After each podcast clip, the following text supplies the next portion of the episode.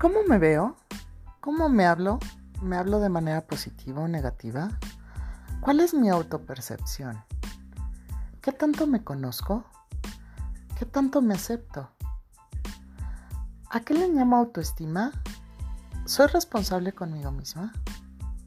¿Soy protagonista de mi vida? Escúchanos en Hoy Voy a Cambiar. No te pierdas este gran programa. Comenzamos.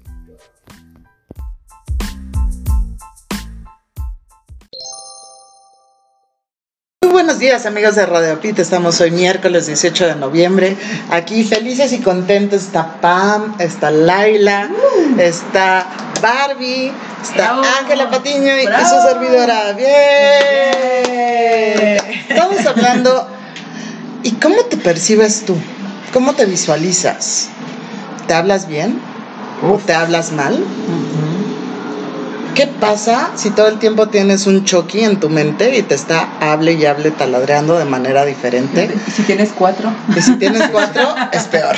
Pero no voy a cambiar, vamos a hablar de esta autopercepción y esta autoestima que tenemos en este mundo de la pandemia. Bienvenidos a todos y por favor que les encante este programa. Bienvenidos. Yeah, ¡Bravo! Sea sumar, sumar este programa de hoy. Exacto. Pero antes, muchas gracias a Laila, a Barbie que nos están acompañando. corazón. Estamos haciendo una prueba para ver cómo nos eh, acoplamos a este proyecto nuevo que vamos a tener muchas cosas y sorpresas para Yeah, ustedes. Va a ser buenísimo. Sí. Y a ver, Leila, cuéntanos, ¿para ti qué es la autopercepción? Wow, mira, yo creo que la autopercepción tiene mucho que ver con las creencias, patrones y experiencias que tú has vivido, que de alguna manera pues es reflejo de lo que tú ves de ti. Muchas veces lo que tú crees que eres no lo eres realmente o no es lo que percibe la gente de ti. Entonces es muy subjetiva la autopercepción y a veces no, no es necesariamente correcta. Totalmente cierto. Pero esa línea tan delgada para ver si es cierto o no, porque creo que no hay correcto ni incorrecto. Bueno, No no, es- hay ni bueno ni malo. Exacto. Es, es- es un todo, sí. Es Si un todo. Desde ese punto de vista, sí. Eso en todo, porque a veces tú puedes pensar que estoy bien en mi actuar. Por eso mismo lo digo, que es muy subjetivo. O tú misma puedes pensar de ti misma que estás bien en tu actuar y resulta que no. Entonces, ¿dónde entra ese ego? El, el ego es que es el ego el que no te deja ver, pero por eso te digo, viene de tus creencias, de tus percepciones, como mucha gente, por ejemplo, que cree que si se siente mal, está mal, y resulta que no, hay, que- hay que escucharse. Las emociones son válidas, como acabas de decir tú, no son ni buenas ni malas. Si yo me estoy sintiendo mal, me tengo que aceptar y mi autopercepción no quiere decir que yo estoy mal o soy una persona depresiva, sino simplemente estoy pasando por una emoción que debo trabajar. Fíjate cómo la autopercepción va para mucho, no nada más lo físico, lo emocional y lo que piensas. Entonces, es un trabajo duro. Yo creo que morimos trabajando nuestra autopercepción y mejorándola. Yo hasta diría día. que tu observador es el que te va a determinar todo. ¿Y tú quién crees que es el observador? Muchas Yo. veces es el ego. tú misma, yo con yo. Yo con ¿Te refieres o tú a mí? Porque ya no sería autopercepción. Totalmente de acuerdo. ¿Y tú, Barbie, qué piensas de la Ah, autopercepción? Bueno, primero, eh, gracias por invitarnos acá al programa. Me siento muy emocionada de estar acá y habló muy bonito Laila. ¿Qué voy a decir después de Laila? No, Pero vos tenías preparado y- estudiado todo o qué? No. No, sí comparto todo lo que dijo mi compañera Laila y contigo, pero también siento de que tu corazón sabe cuando vos te equivocas y no te equivocas. Como que una vez había visto una película que me fascina que se llama Pasante de Moda, entonces hay una frase que dice, nunca te, nunca te equivocarás si haces lo correcto. Y yo lo tengo como en mi Instagram. Y una persona me preguntó, ¿cómo sabes si estás haciendo lo correcto o no? Dije, tu corazón sabe. Estoy de acuerdo con Laila cuando dice de que mm, vivimos en una sociedad y lo que- lo- las cosas que nos enseñaban y esa es la percepción que tenemos de nosotros. Pero también tiene mucho que ver. Hoy me pasó una tontería y lo voy a contar. Vino una niña a dormir una amiguita de mi hija. Es terrible lo que voy a contar, pero para, para como que me auto. Ahí viene lo de, de que- Autopercepción. a- autopercepción y autocontrolé. Y había un cepillo divino que me lo habían olvidado en mi baño. Y era el cepillo que yo siempre usaba, que no lo encuentro ahora, lo encuentro en Estados Unidos. Y dije, nadie se entera si me lo... Así pensé, lo voy a decir, nadie se entera si me lo guardo. Dije, Barbie, vos no. Yo solita sola estaba en mi baño y dije, Barbie, vos no puedes hacer eso. es que nadie se enteraba si se quedaba en mi casa o no, porque la niña se lo había olvidado. Después dije, ¡Ay, bueno, qué cómica! dije, Barbie, y me contesté yo solita. No, puedes hacer Aunque eso. nadie se dé cuenta, yo no me lo puedo permitir. Y es lo que, bueno, uno mamó y vio en su casa, yo creo que eso tiene mucho que ver. Y fui y dije, ¿de, qué es? ¿De quién es este cepillo? Estaba esperando que alguien me diga, de nadie. Aunque que no. Mira, esto parece Bueno. confesiones en el diván. Pero te digo una cosa, es Pero pasa, ¿por qué no? claro. Y, y dije, me pasó. Nunca, me- ahí Qué viene la risa. enseñanza. Bueno, yo por ahí mezclo los temas cuando tenía 18 años, el siglo pasado, que sí, literal. Literal. que me trabajaba con mi papá y mi papá me mandó a pagar agua del banco y se equivocaron y en esa época que estaba el dólar, eh, un peso argentino y un, po- y un peso y un dólar era a la par, se equivocó el cajero del banco y me dio mil dólares de más. Tenía 18 años, Wow, de wow. un segundo tenía que decidir si me lo quedaba y se lo devolví. Muy bien. Ah, lo que sentí cuando le conté a mi papá, el pecho me salía y mi papá estaba Orgulloso. regaló- orgulloso, me regaló todo un kit de maquillajes y Ay, qué me quedó grabado esa historia y desde ahí tengo eso de que no me importa, pero si yo lo sé, lo tengo que... Bueno, no sé ahora por qué salió todo este cuento de... No, pero de autopercepción que percepción. y otra cosa que quiero decir de todo lo bonito que dijo Laila es que también tiene que ver mucho lo que nos contamos, que fue lo que hablamos el otro día. sí. A veces somos muy duros, a veces no siempre, y la mayoría somos muy duros con nosotros mismos. Y a mí me pasa, ahora que... Yo sigo hablando, ¿eh? Niña, sigo hablando. Adelante, No, adelante. les quiero contar que tuve COVID. Ujú. Eh, que estoy dada de alta hace tres días y tuve como el COVID trae, trae sus cositas y gracias a Dios la pasé bien, me dolió el cuerpo y todo, pero me tiró para abajo un poquito, te aislás, estás solito y, y empecé a pensar muchas cosas y me sentí triste. ¿Y te das cuenta de que te, te criticas más o te criticas Oh. menos cuando estás sola? Yo creo que ahorita que mucha gente que tuvo COVID o tuvo que estar encerrada, por obviamente por precaución, creo que mucha gente me decía, es que si no te arreglas te vas a sentir mal. Y yo decía, bueno, yo quiero vivir despachosa y no Se me vale, quiero, se vale. claro. Y cuando estás sola o solo, con, como tú estuviste con el COVID, te percibiste de otra forma y te Mm, autocriticaste, te Sí, me auto- autocritiqué, pero el tema de, por ejemplo, yo cuando hago, las hago entrevistas en mi casa y por Instagram, me pongo perfume, me arreglo. A mí no me importa si alguien me esté mirando. No voy a negar que obviamente que si salgo a la calle por ahí tengo más cuidado que estar en mi casa. Pero sí no puedo tener el pelo des- muy desordenado, o me tengo que levantar, me tengo que bañar, me tengo que arreglar. Hay gente que no, que le gusta por ahí quedarse en pijama y respeto a cada quien. Yo no puedo. Sí fui muy dura conmigo y me dije todo lo que no me tenía que decir y me tiré abajo Sí. sí, lo reconozco. Y ahora como que estoy volviendo el ánimo, como que lo estuve como una, em, Oleada. una montaña rusa. Pero bueno, todo es aprendizaje y digo, bueno, Barbie, de esta vamos a salir. Eh, sí, sí. Pero sí me sentí, si alguien nos está escuchando que tuvo COVID, síntomas fueron leves, pero sí me sentí, me tiró muy para abajo, muy para abajo. Justo tuve un diplomado el sábado y acerca de, hablamos de emociones. Y hablaban de que la emoción que sentimos ahorita en esta mesa, la siente Laila, la siente Miriam, la siente Bárbara, la siente Pamela. Esa emoción es eh, como un conjunto, de, obviamente, de emociones que no sabemos cómo vamos a reaccionar, ¿no? Y cómo nos vamos a percibir. A lo mejor yo me percibo de otra forma cuando estoy con ustedes, ¿no? O cuando dejo de estar. Pero tú te imaginas que todas es- esas emociones que tiene el mundo, o sea, no nada más México ni esta mesa, ¿no? El mundo de las pérdidas, pérdidas que hemos tenido, Mm.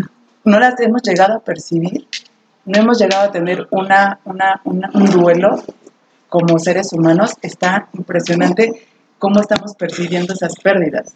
No, Porque todo lo- es lo que estamos hablando antes. Bueno, no sé tú, mi amor, qué pensás. Yo puedo hablar y no paro, ¿eh? Pero esto, esto me gusta. Este es tu programa. Em, si esto nos, hubiésemos- nos hubiesen dicho que nos íbamos, íbamos a vivir algo así, no sé, Laila, ¿vos qué pensás? Después que tú hables, te, te hago mi comentario al respecto.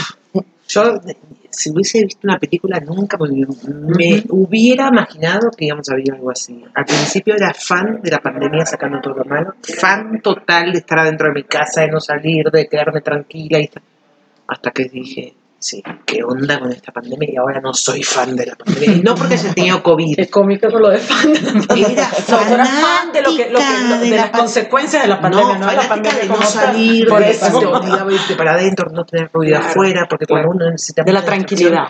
de estar adentro, de, de autoconocerse más, de decir qué me gusta, qué no me gusta de mi vida, qué me gusta del otro, que no.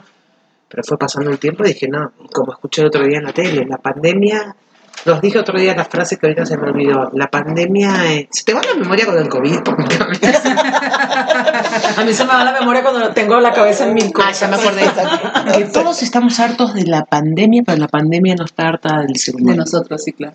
Pues bueno, Laila, te cedo la palabra, porque si no voy a hablar hasta No, que sea la tranquila, noche. tú habla. Eh, ah, Viene muy bien el tema COVID con autopercepción. Claro. Yo también pasé por el COVID hace do- dos meses y para mí no fue fácil porque estoy en un país que no es el mío, a pesar que me he adoptado y lo amo y lo quiero. Y me tocó mucho ese de, de analizarme, de verme. Pero creo que, que la pandemia, si le sacas el lado bueno, es eso, que nos vamos a empezar a percibir realmente como somos. Vivimos como en un ruido continuo, el trabajo, la familia, el tener que ser, que tengo que estar arreglada porque tengo que estar al aire o porque me van a ver. Y ese momento en el cual yo me tuve que encerrar y aislar, fue un momento yo con yo. Y me permití pues estar totalmente desarreglada, permi- me permití sentir. Entonces sí empiezas a verte de una manera muy distinta, te ves más, más, más de fondo. Y sabes que... Bueno, tú siempre te ves guapa, Laila, Ay, pero bueno. Tú porque me quieres. No, pero es la Pero verdad. sabes que el, el COVID nos llevó a todos a valorar cosas que de pronto las teníamos como, hay una palabra que en inglés se usa, we took it for granted, o sea, lo asumimos como merecedores de eso, ¿no? Claro. Y es eso de que tú cuando te sientes mal y viene alguien y te apapacha, te lleva una sopa y con el COVID no puedes recibir ese cariño, ni lo puedes dar, que creo que es peor. Yo creo que yo agradecí a Dios que me dio a mí y que yo me aislé y no le hubiese dado a un familiar mío y yo sentir que no puedo darle el cariño. O sea, fíjate tú todo lo que te lleva de introspección, ¿no? Y también tuve ahí una autopercepción de mí de que soy demasiado heroína y me olvido de mí. Eso me sirvió en el momento del COVID darme cuenta de las cosas que sí me hacen falta, que sí quiero, que sí deseo, que sí necesito y me ha ayudado a aprender hoy en día a saber pedir. ¿Te sentiste sola, Laila? Sí, este- claro, en la eso que a mí me época? tocó Perdón, mi amor, ¿eh? Que quiero saber eso porque la gente yo creo que... Sí, claro que Yo me sentí muy sola. Es que ahí es donde te da la soledad. Lo que No te lo dicen. Pero es que nadie te lo puede decir porque tienes que vivirlo. ¿Por qué te sientes sola? Porque además que te sientes mal, te tienes que aislar por el bien de los demás. Entonces la soledad te pega, pero te lleva a una gran reflexión. Te lleva a que por qué esperar sentirte mal para pedir un abrazo, por qué esperar sentirte mal Pero te están para diciendo que no compartir. a nadie. No, con el COVID. Pero es que el COVID Sí. vino a enseñarnos a todos. ¿No estás de Pe- acuerdo? Es que yo, Sí, yo claro. voy con el punto que, que dijo Laila. Me sentía antes del COVID heroína, Ujú. que podía con todo, Sí, que yo tenía que que no necesitaba mundo. ese apa- apapacho, al contrario. El que me necesitaba, yo estaba ahí. Que si necesitabas algo, Laila estaba ahí. Y ahorita que estás sola, aislada, y ahora- por una enfermedad, no porque la pandemia esté, sino porque a mí me dio, dices, oigan, pero la, eh, la heroína necesita un apapacho. Ujú. La heroína necesita que alguien, que alguien esté con ella escuchándola y te das cuenta que con este aislamiento sí están, pero a kilómetros de distancia porque no pueden estar contigo. Y aunque los tengas cerca, no pueden Exacto. estar contigo. No pueden estar Increíble. contigo. Bueno, y tú tienes que estar contigo. Entonces tu autopercepción cambia de las cosas. O sea, Totalmente. creo que sí fue un antes y un después Sí. de Laila. No, no, no. Desde Sí. el momento Entendí que que me COVID, tengo. igual que contigo, Barbie. Entendí que me tengo y que me soy suficiente también. No Pero te creas. fíjate, lo que Sacando de... enseñó- Ah, Perdón, di. Lo que enseñó, a mí lo que me enseñó mi diplomado esta semana, y me dijo algo muy fuerte que yo creo que no nada más, yo creo que todos tenemos esta parte que me dijeron, eres una inmadura emocional. A ti. Sí, por pues porque nos juzgamos demasiado, ¿no? Siempre estamos juzgando, estamos pidiendo y estamos haciendo, es que quiero ir más rápido y es que la pandemia, yo veo que mucha gente está trabajando y que está ganando dinero de la pandemia y entonces yo quería hacer algo, ¿no? Y me dijeron, oye, tranquila, no corras. Y me dijeron algo bien cierto que nos ap- aprendimos de la pandemia dijo, es que eres muy soberbia contigo. Wow, ¿Y eso tú? también yo lo sentí conmigo. y tú estás haciendo algo contigo que está mal. O sea, puedo ser la mujer más humilde contigo, contigo, pero conmigo me estoy exigiendo Ah, no, tanto. total, yo eso o sea, me conmigo, no Estamos sí, sí. muy de acuerdo, nos exigimos de No, exacto, pero te exiges tú a ser heroína y eso es soberbia tuya. Tú estás dando y estás dando. Porque es nuestra estás dando. autopercepción de pensar que no somos Exacto. suficientes o Y que eso no somos de suficientes. Y otra cosa, la ahora, eh, las que tuvimos COVID, que en realidad los que no tuvieron COVID también la estamos pasando, es una época que no es porque, uy, tuviste COVID, es peor. Ahora está más leve la gente de que no insulte y no trata mal a los que tienen COVID. Al principio de la pandemia, los que tenían COVID eran insultados, discriminados, los hacían a un lado. Bueno, por el susto qué mediático responsable. que había no, no, pero fue. Se, se escucharon muchas O sea, cosas es que yo no lo sentí en ese Sí, sentido. Más bien sí, yo no, fui la que sí, me cuidé de más porque sentía que era mi responsabilidad cuidar a otros, ¿no? Pero lo que tú hablas de la autopercepción, sí, es parte de en el COVID me cuenta que era muy exigente conmigo mismo. Claro. Y que era soberbia. Porque uno dice, "Es que soy muy exigente, yo soy tonta. No, es que eres soberbia. Porque eres soberbia para no pedir. Yo, yo Para se no lo pedir dije ayuda. a una amiga que es que tú siempre estás dando, dando a tu familia, dando esto. ¿Y quién te da a ti? Es que a mí no me importa. Y yo se lo dije, eres súper soberbia contigo. Porque tú tienes, tú tienes que ser tu prioridad. Pero ahí va el otro tema. Puede ser egoísta bien No. o Lo, egoísta lo que pasa mal. es que la sociedad te dice que eres egoísta y hemos confundido. Una cosa Claro. es atenderte tú para estar bien para Con los egoísmo. demás y otra cosa es que no pienses en los demás y no Exacto. empática. Entonces confundimos los términos. No, y para estar bien con los demás está más que comprobado que tienes que estar bien contigo mismo. Eso claro. de amor propio lo entendí de grande, pero y sí, no, Y es que que grande, me llegó- y, y estoy trabajando. Yo antes me miraba un espejo y no me gustaba. Y ahora me veo un espejo, bueno. Ay, no, yo ahora me estoy saliendo del COVID. Todavía no. Pero lo del amor propio, me, de, de primero amate a ti, amate- eso es, es un proceso que lo estoy haciendo de a poquito. Me costó muchísimo. Pero es un proceso un de toda la vida. Toda la No, es de toda la vida. el auto- la autoestima y el amor propio se va construyendo día a día, porque algún día te puede pasar algo negativo, entonces no vas a decir, ay, soy una tonta, qué, qué Bueno, ton-". No, a ahorita ver, esta llegar es la acá me costó tres lugares diferentes. Dije, pero, Tú sabes que yo era así, me juzgaba si algo no me salía bien, qué tonta, que y pensaba que con eso no me estaba haciendo daño, pero me di cuenta que no, que sí me estoy haciendo daño y soy mi propia juez. Y en cuanto al tema de que estabas hablando, Barbie, de- del COVID y la autoestima, yo decía, no, yo tengo una autoestima alta, yo me cuido, yo me arreglo. No, pero tú sabes qué, me he dado cuenta también la autoestima alta es aceptarte Claro, es verme, hoy no me siento bien, tengo ojeras, Ah, tengo el cabello, se me está cayendo el respetarte, cabello por el claro. COVID, me vale madre, pero me amo.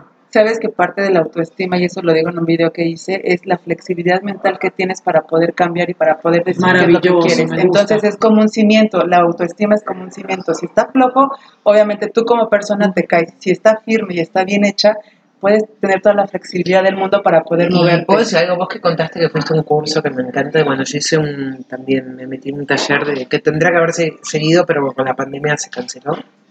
Y ahí aprendí que los pensar, ah, la gente habla mucho de que tienes que poner la cabeza en blanco. Esto es mi, mi opinión de lo que yo aprendí, no que- pero se los voy a compartir si les sirve.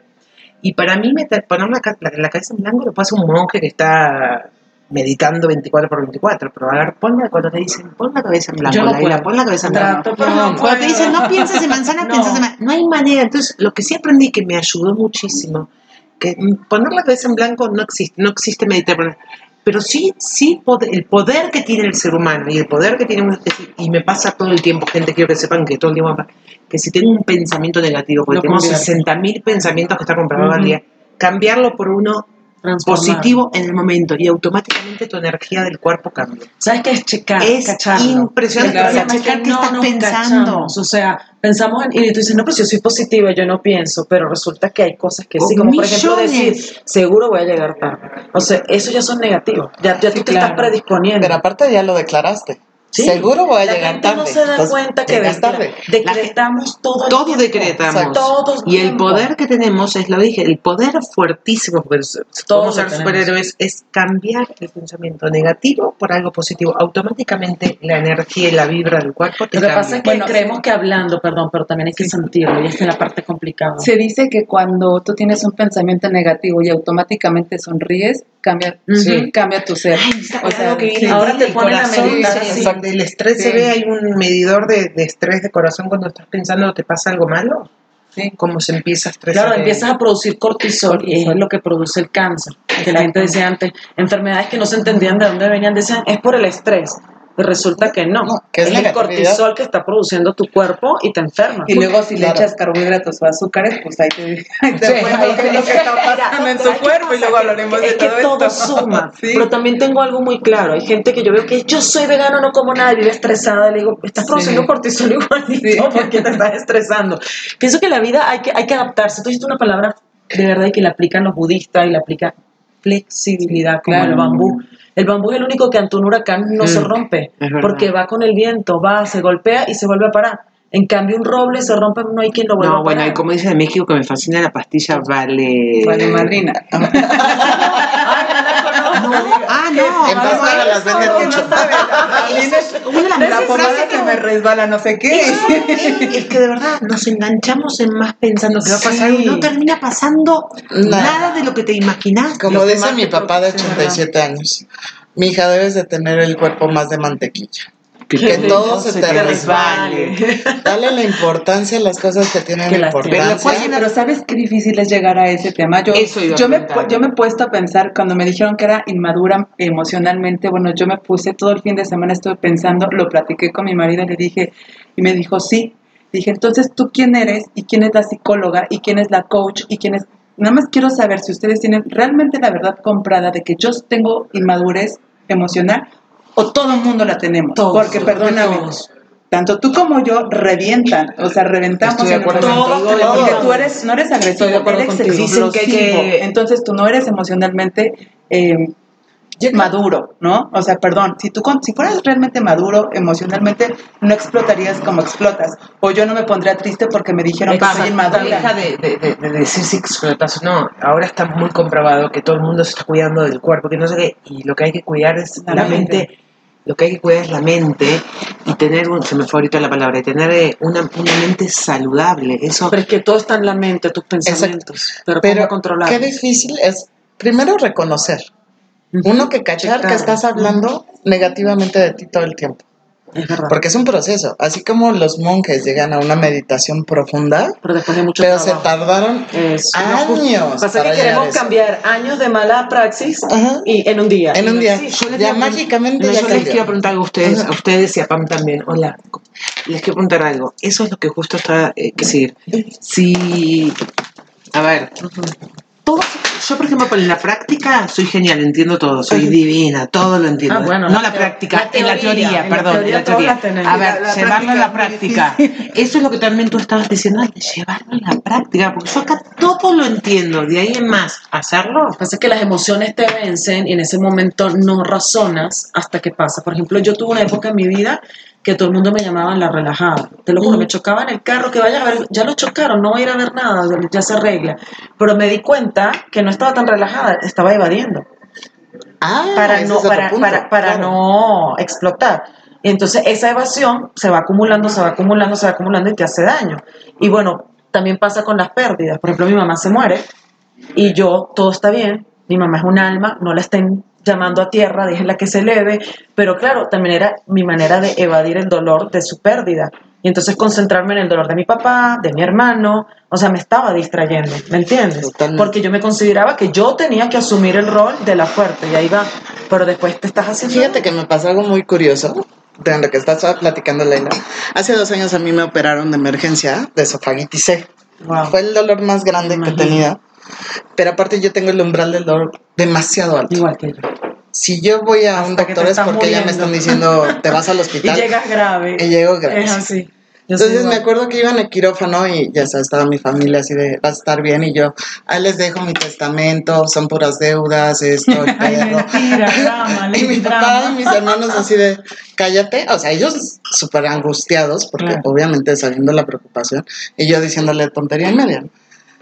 Al día siguiente yo ya estaba cocinada, me quité el respirador, bajé a dar la vuelta por todo el hospital, ahí persiguiéndome los de... amigo todos. Ahí persiguiéndome todos los policías ¿Por qué, así de... Bárbara? o ¿Por sea, qué- te- por qué tuviste esa conducta? Porque yo ya decía, yo ya estoy bien. Para mi mente no es, No, no, porque existe. prime- no, pero porque primero fue el drama de mis deudas, mi perrito, me estoy Ajá. muriendo y al día siguiente no pasa nada. No pasa nada. Pero por ejemplo, ahorita con el tema COVID, ahorita es- estoy más angustiada Mm. De que pueda contagiar a mis papás, que son adultos mayores. Bueno, y sale la héroe otra vez también. porque Entonces, es decir, no, bueno, yo ya estoy así de, bueno, y si me va, ¿a dónde me voy a ir? Bueno, ya me voy a la casa acá y me voy allá. Entonces, esto. Pero en la operación, como nada más era yo, Claro, estás La. Ah, afectada.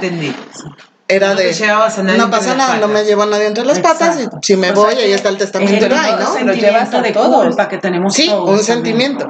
Pero ahorita en el COVID estoy más de, no, no me, no me puede pasar.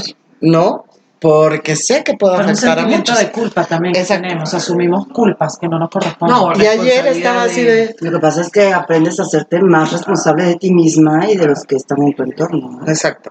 Entonces, como yo decía, en la operación nada más soy yo, no pasa nada. Sé que les va a doler.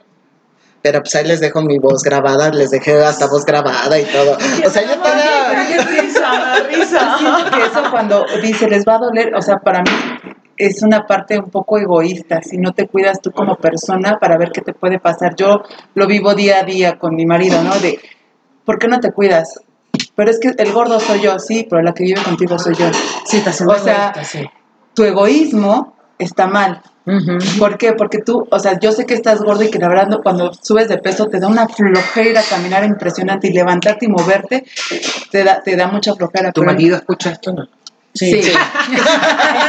Y, pre- y precisamente por eso lo está Y haciendo. por eso lo para que estoy lo haciendo para escuche. que lo escuches Saludos, sentadito José y José, quieto. ¿no? José Luis, saludos a José, todos. saludos. Yo ahora te defiendo, José. No, José, porque te queremos, queremos que te cuide. Y si no lo haces por ti, hazlo por tu Mira, esposa. ahí yo tengo una, una situación Yo también tengo otra parecida a la de. José Luis.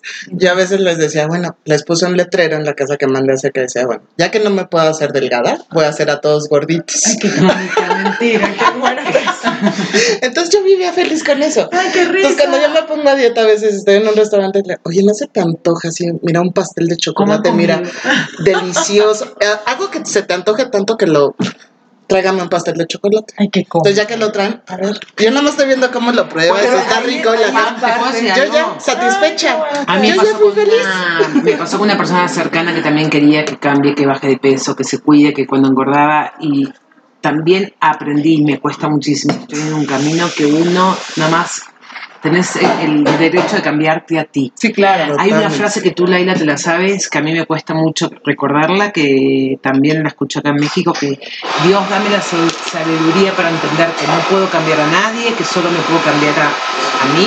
¿Cómo es? No, es- Entonces lo que estaba diciendo es que a Pam, con, con tu marido, de que a mí me pasó con una persona cercana, de baja, baja, esto y lo otro, y en realidad uno no puede cambiar a nadie. Eh, hay muchas cosas de mí que yo tengo que cambiar y lo que estoy aprendiendo ahora es tratar de aceptar al otro como es y tratar de aceptarme a mí. Pero hay una frase que, Laila, que tú me puedes Sí, que ayudar. que te dé la, que te dé la fortaleza para cambiar lo que puedas cambiar, la voluntad para, para aquello que no puedes cambiar y la sabiduría para ver cuál es la diferencia. La O sea, diferencia. cuando de verdad hay algo que se puede hacer algo por ello y cuando no. O sea, no puedes cambiar a nadie. No, cambiar no puedes cambiar cuando a más nadie. jodés al otro o más querés que el otro más se va a aferrar es cuando estás fumando que te diga que está pésimo fumar.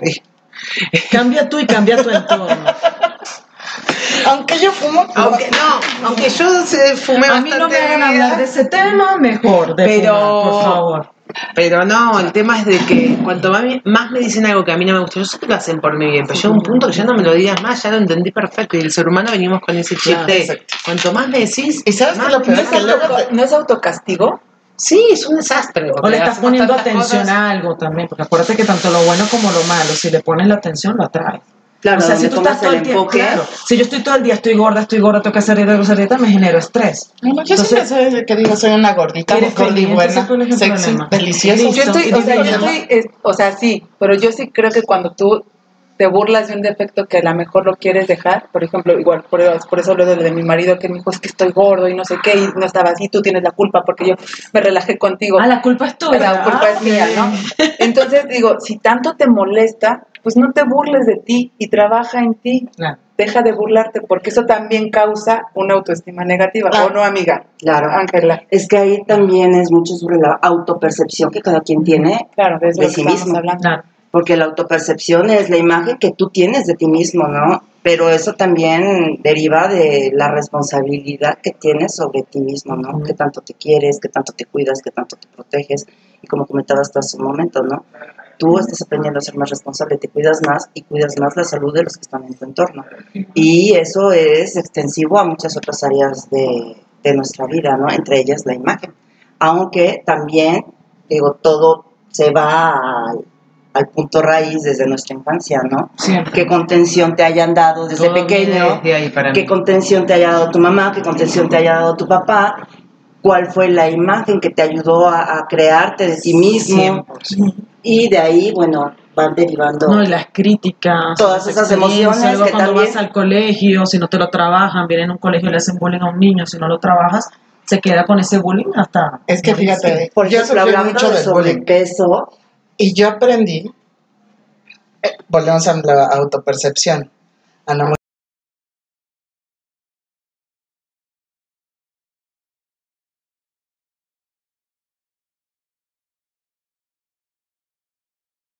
Y yo lo veo de otra manera a tu percepción. Pero sabes que es un A ti- mecanismo tuyo de defensa Claro. para que antes de que se burlen de mí me me, burlo yo. me río yo mismo de Y mí. está bien. Y yo Y también lo me he encanta, hecho. sí tengo Claro. humor negro en eso. Yo traigo ahorita un proceso igual de estar trabajando en mi sobrepeso.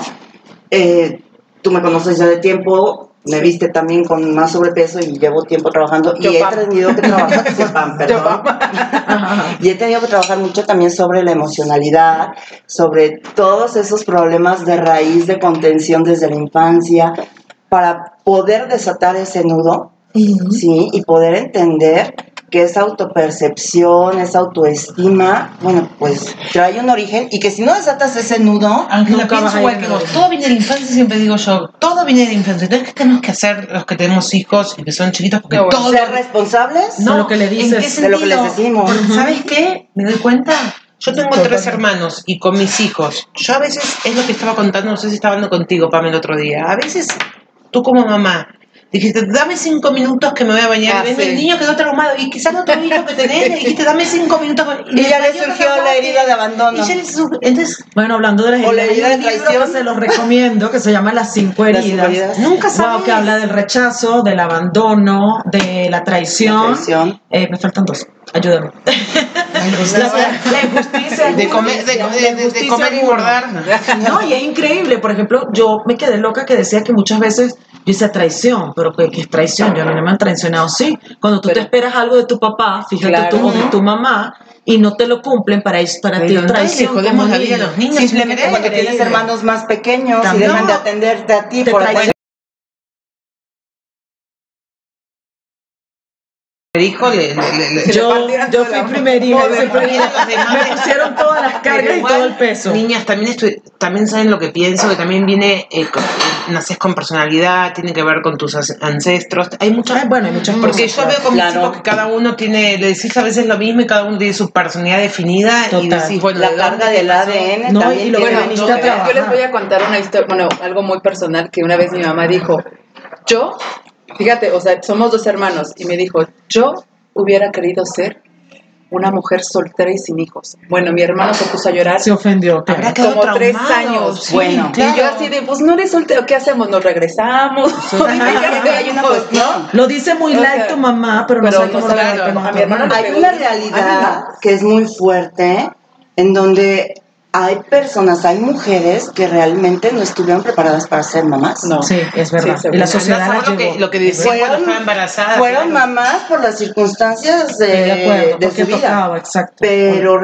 realmente no estaban preparadas para ser mamás, ¿no? O sea, y eh, hay una tendencia en boga ahora en donde la mamá agarra y le deja al papá a los hijos y ella, con Sí. permiso, se va Eso y lo los visto dejan siendo seis veces en mi vida. papás solteros y ellas Pero hay se algo, van a hacer pero hay algo muy cambió. real también. no el papá y el hijo nacen sí. el mismo día. Porque tú no naciste siendo papá. O Claro. sea, cuando eres primerizo, Sí, claro. tanto la mamá como el papá nacieron el mismo día en Sí. su rol de papá, mamá Sí, e es hijo. verdad No es fácil. Claro. Y yo no digo que nada va a ser perfecto, pero qué rico que hoy en día tenemos herramientas que no teníamos antes. Porque antes los papás sí, me hacen caso porque yo lo digo y punto. Hoy en día ya nadie usa eso, pero tampoco Hoy en hay que día irse- se, se No, no, no, ríen en tu pero tampoco la falta de respeto que veo últimamente. Sí. ¿Cómo es que el niño no se vaya a traumar? Justo estaba viendo un video de una persona que dijo, platicaba que vi en un, en un video de una persona que dijo que hablando del amor de los hijos que estábamos platicando y del amor que te dan los papás desde pequeño, que dice que tenemos tanto amor para nosotros que se lo reflejamos a nuestros hijos. Entonces todo el amor que nosotros queremos recibir, se lo damos a nuestros hijos. Y entonces ese amor ya se convierte en una necesidad y en una codependencia. Entonces, qué fuerte, ¿no? A mí también lo que me llama la atención y aprendí con ejemplos de los miedos que transmitimos a nuestros hijos y los que me transmitieron mis papás. Más que nada mi mamá me transmitió un miedo que ya no vive, pero me hiciste acordar mucho que a veces, muchas veces eh, transmitimos cosas que no queremos transmitir inconscientemente y, nos agarramos de eso. Yo lo digo como hija y como madre. Como hija me pasó de que mi mamá, eh, su mamá se mi abuela, nunca la conocí, se había muerto a los 40 años, entonces yo crecí escuchando a mamá que le daba miedo llegar a los 40 años. Y cuando yo llego a los 40 años, que mi mamá ya no vivía tampoco, no sabía qué me pasaba. Se murió cuando tenía yo 36. Ella pasó los 40. Pero no sabía qué me pasaba. Ese día no quería festejar mi cumpleaños, no estaba contento. Y después relacioné. Y yo crecí sin darme cuenta. Pobre mamá no lo hizo de mala. No hizo, no, no, nunca tuvo una mala intención. Pero yo escuché, crecí escuchando que yo tenía miedo de llegar a los 40 porque su mamá se murió de un ataque al corazón. Entonces, muchas veces como pa- papás, más que nada como papás, eh, hacemos cosas inconscientemente. Está comprobado que dice que un bebé puede nadar a, a los seis meses de edad, pero el papá, cuidado, no te caigas, cuidado. Yo aprendí con el tiempo con mis hijos, porque todo lo voy aprendiendo, no, nadie nace sabiendo nada, de que cuando se cae el niño, no, no llores, no fue nada, no, sí fue, llorar. Es cuando vas a contarle a alguna amiga o a alguien que tienes un problema y que diga, no, bueno, no fue nada. ¿Qué no fue nada? Quiero que me escuches. claro que fue, escuchame, uno necesita. Entonces yo a mis hijos, ¿querés llorar? Llorá todo lo que quieras, claro que te golpeaste, pero al principio les decía, no, no llores, no es nada. ¿Cómo que no es nada? Pero ahí va tu autopercepción, porque a lo mejor para ti no es nada. Y Por para la otra persona sí es el drama claro. del mundo. Es como que- quiere llorar. Se rompe el lápiz, Es que es por es eso. una tontería y el otro es muy importante. A veces eh, significamos o resignificamos las emociones conforme a nosotros, pero las emociones Siempre. no sabes cómo son tuyas. O sea, mi miedo es diferente a tu miedo, tu miedo Compasión, de tener- O sea, y luego dicen, tranquila, no pasa nada. A ver, si se me cortó la uña y quiero llorar porque mi uña, y me cuido tanto las uñas que déjame llorar, es mi pérdida, es mi uña. A mí me pasó, fregado. que ya me tengo que ir, que quiero contar algo, me pasó cuando también, cuando se murió mi mamá, que la gente me decía, lo siento mucho, te entiendo. Y un día sí contesté, yo estaba embarazada de siete meses, dije, pero lo digo con todo respeto, le dije a una persona, vos tenés mamá, sí, y, y ¿cómo me puedes entender? Pues no lo dije de mala, como diciendo, tenemos que ser muy respetuosos con lo que Claro. decimos a la otra persona. Tenemos que cuidar mucho las palabras que salen de nuestra Muy boca, son muy importantes. Yo lo llamo más con compasión, porque para estar en el lugar de la otra persona tenés que haber nacido donde nació, haber comido lo mismo, haber tenido la misma mamá, el mismo papá, el mismo hermano, y no. Entonces cuando la gente te dice te entiendo, bueno, ¿Qué vos- me entiendes? no sé, ¿Qué me como si no, entiendes? estoy, con- yo prefiero que me digan, voy a decir lo que prefiero, Eh, te acompaño en tu dolor, o te acompaño en tu alegría, o te pero te entiendo, y si no lo viviste, es medio difícil que te es, bueno, es mi forma de Fíjate que... Es que es muy difícil hablar la empatía. O sea, porque la empatía es ponerte en el lugar del otro. No pero podés no poner, yo no sé lo que puedes poner. imaginar lo que estás imaginar, creo yo. Puedes imaginar lo que está sintiendo el otro, lo que está pasando. Yo pero sentirlo, vivirlo, Yo- es No como puedes. el programa que tuvimos que dijeron, es que ponte los zapatos del otro. A ver, momento, ¿cómo te vas a poner los zapatos del otro si el otro calza del 3 y yo del 5? ¿Te aprieta o te queda grande? No me puedo poner los zapatos de nadie porque no sé el dolor de la persona. Y si te quedas de la misma talla, también eh, cómo pisa la pisa. persona y cómo No, todo. sí. Es, es todo un tema. Fíjate que ahorita que me hiciste acordar de que tenemos un amigo, unos amigos en común, Miriam y yo, que se murió, mataron al hijo de un amigo, ¿no? Y muy joven, el chavito, muy buena onda y todo, y lo matan. Y la, la prima, que es mi prima, mi amiga, me dice, Pame, yo no entiendo a las personas cómo dicen que Dios pidió eso, Dios pidió ese, ese ángel. Es una cosa que suele pasar, no, no suele pasar que te maten a un hijo, no suele pasar, o sea, se me hace la cosa más estúpida del mundo. Ah, ¿Cómo, que existe, cómo? existe.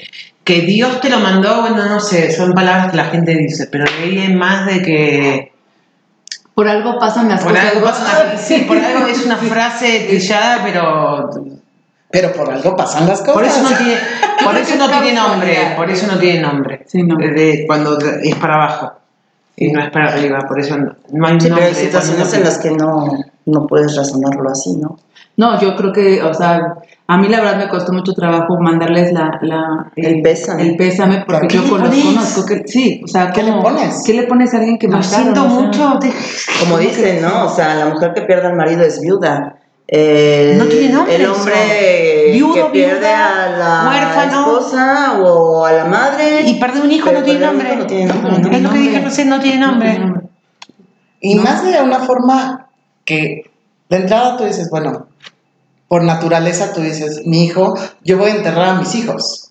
Sí, no claro. al revés. No, no, no. No, No, al yo revés. Al revés, yo voy a- Pero- a- pero- O sea, por naturaleza esperas que tus hijos Claro. te entierren a ti. Claro. Pero tú no esperas No, llegar no. a enterrar a un hijo, ¿no? Exacto. No, y dicen, dicen, porque gracias a Dios no lo vivís, pero no vivirlo, que no, no tiene nada de rehacer tu vida después de eso es... Muy complicado. Yo tengo la, o sea, tengo un, un, un tema con mi personalidad que es un poco dramática. Hasta de mi forma de vestir, pero eh, sí, sí creo que cuando yo un día me puse a pensar qué le, qué le pasaría a mi hijo. O sea, si le pasa algo a mi hijo ahorita más con la- el Oh, COVID y sí. todo eso, es, es mi amigo, es mi, es mi todo, ¿no? Es mi, mi luz, mi hijo. Y tanto que me ha costado sacarlo adelante, eh, porque pues uno tiene que mover la cabeza y el cerebro para que sean buenos niños, ¿no? No tanto lo económico, sino que vas haciendo estrategias para que sean buenos. Para que sean buenos seres humanos. Buenos seres humanos. Y yo considero que mi hijo es un buen ser humano. Y dije, ¿qué pasaría? Y dije, yo me vuelvo loca y me mato. O sea, no hay forma de que yo viva sin mi hijo. O sea, no hay forma. Sí, es muy difícil un proceso de Yo no duelo de sé. esta índole. ¿Cómo, cómo, Todos cómo? pensamos eso Sí. y ya me voy a ir, así que las voy a dejar hablar porque tengo que ir. Pero eh, eh, por ahí eh, difiere un poco de, sí, mil veces yo le digo a mis hijos eso sí, eso no, pero ¿sabes qué? Copian todo. Ah, sí, claro. Si ellos me ven que yo trato bien, yo digo que van a tratar bien. Si me ven que trato mal, van a tratar mal. Si ven que hablo con mi papá diario y con mis hermanos, aunque estén viviendo en otro país, yo sé que ellos me van a llamar. Yo creo que el ejemplo para bien o para mal, porque según para quién es para bien, según para quién es para mal, igual hay cosas que en el corazón uno sabe cuando está actuando bien y no. Yo creo que tiene que ver. Después tienen su personalidad, que es lo que hablamos Sí. antes. Sí, pero es Y básico me con el ir. No, Pero fíjate que así pasó en lo que decías, Pam. Este, mi exnovio, a un hombre que yo amaba, falleció a los 18 años. Y ese día yo iba a ir en ese, en ese trayecto donde él falleció, íbamos a tomar un café, pero sabes, el destino regresaba de Europa y me dijo, sabes que me voy con mis amigos y regreso por ti, ok. Y resulta que era el mejor amigo de mi hermano, casi era como hermano en la familia. Y su mamá, pues obviamente, pues, aparte de su mamá viuda, su único hijo, y vivía nada más con, con la mamá. O sea, vivía la abuelita, él y la mamá.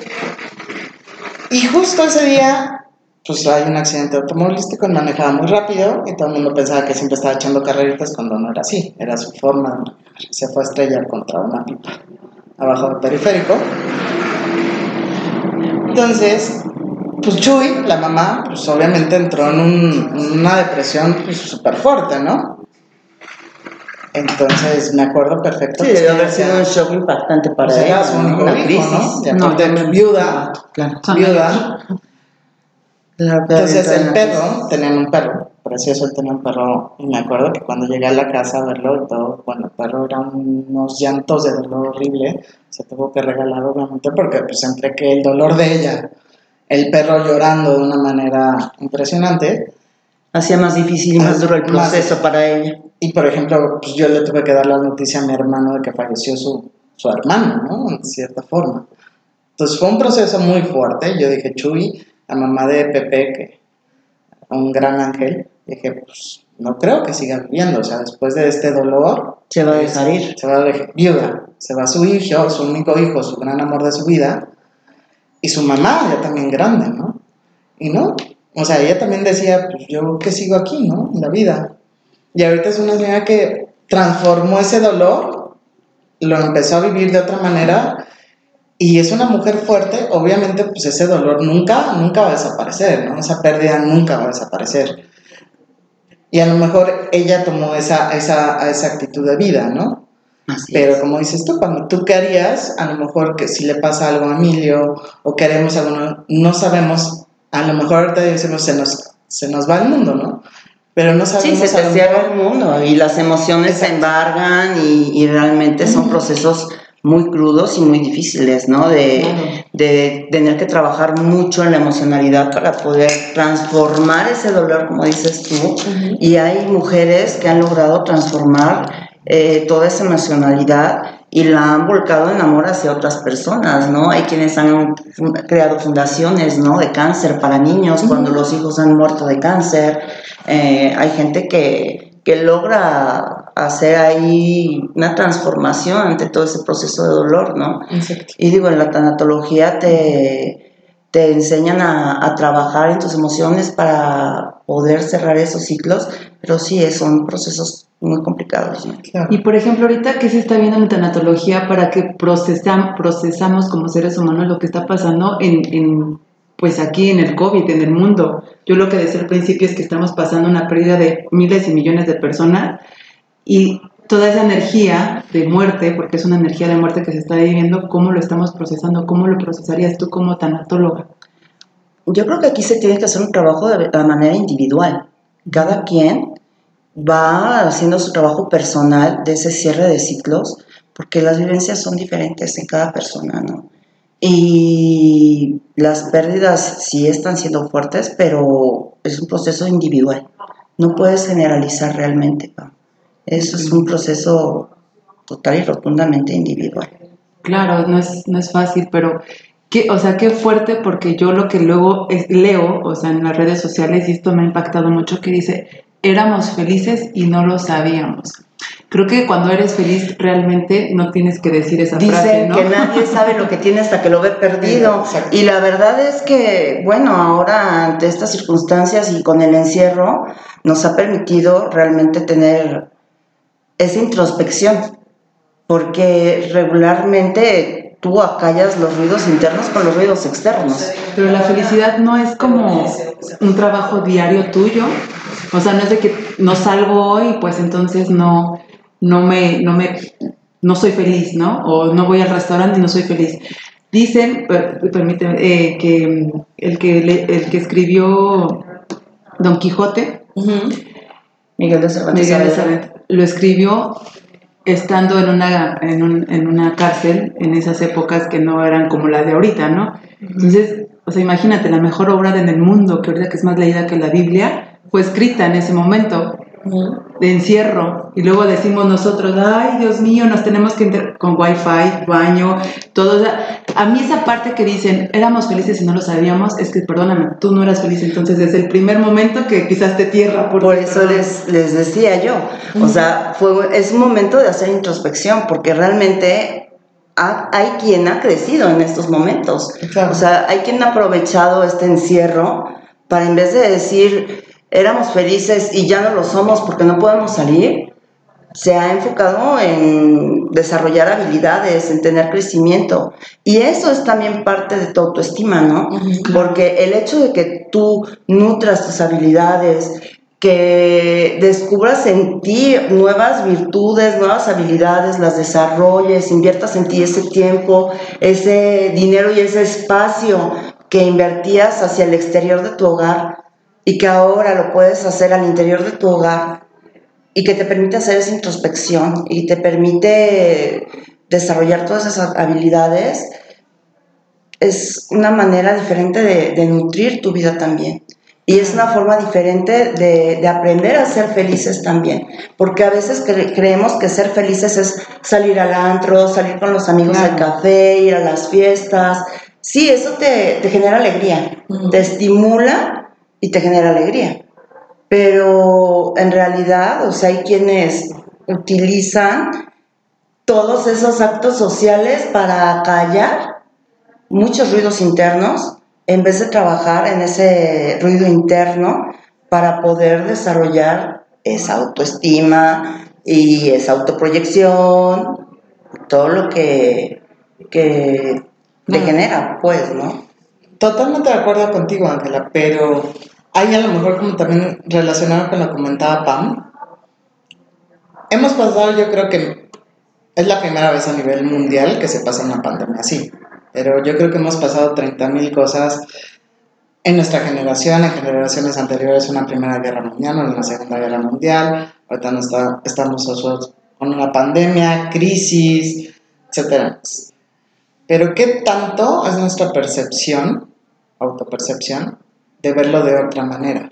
Estamos viviendo un luto mundial Claro. por las pérdidas. Sencillamente me pasó, falleció un familiar mío, no por COVID, por otra situación, en esta pandemia.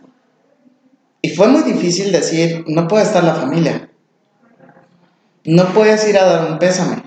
Y si vas, tenías que ir uno por familia, dar el pésame y, y dos segundos y salte y vamos. O sea, también esa, perdón, esa situación te causa conflicto. Sí, claro. Porque quieres Claro. pues, estar con tu familiar, apapacharlo, estar ahí. Y no puedes. Y no puedes por el hecho de decir no puedes porque puede haber una enfermedad. De no por medio por que Y entonces puede desencadenar en otra Sí, situación, claro. ¿no? entra otra percepción, de decir, no estás ahí, no porque no quieras, no puedes. Sencillamente el hecho de que te digan una prohibición no puedes. Yo creo que a todos a nivel mundial es lo que nos impacta, ¿no? Decir, no puedes salir de tu casa, no ¿Y sabes puedes por qué, amigos, por no qué también esto. nos impacta mucho? Por nuestra incapacidad de cuidar de nosotros mismos y de apreciar nuestro cuerpo y de apreciar nuestra salud y de apreciar y agradecer todo lo que tenemos. Total. Porque estamos tan acostumbrados a levantarnos en automático todos los días, a la dinámica, a correr a la escuela con los niños, o correr a la oficina, o córrele y córrele y córrele a lo que le tengas que correr. que, que no te detienes, muchas veces ni siquiera dar gracias, ¿no? Y no tenemos esa capacidad tampoco de, de cuidar de nosotros mismos realmente. Y ahora que nos ha tocado estar con la pandemia en el encierro, es que mucha gente le ha caído el 20 de decir, "Eh, estoy subiendo de peso, tengo que cuidar de mí. Por salud, Claro. tengo que cuidar un poco más mi alimentación.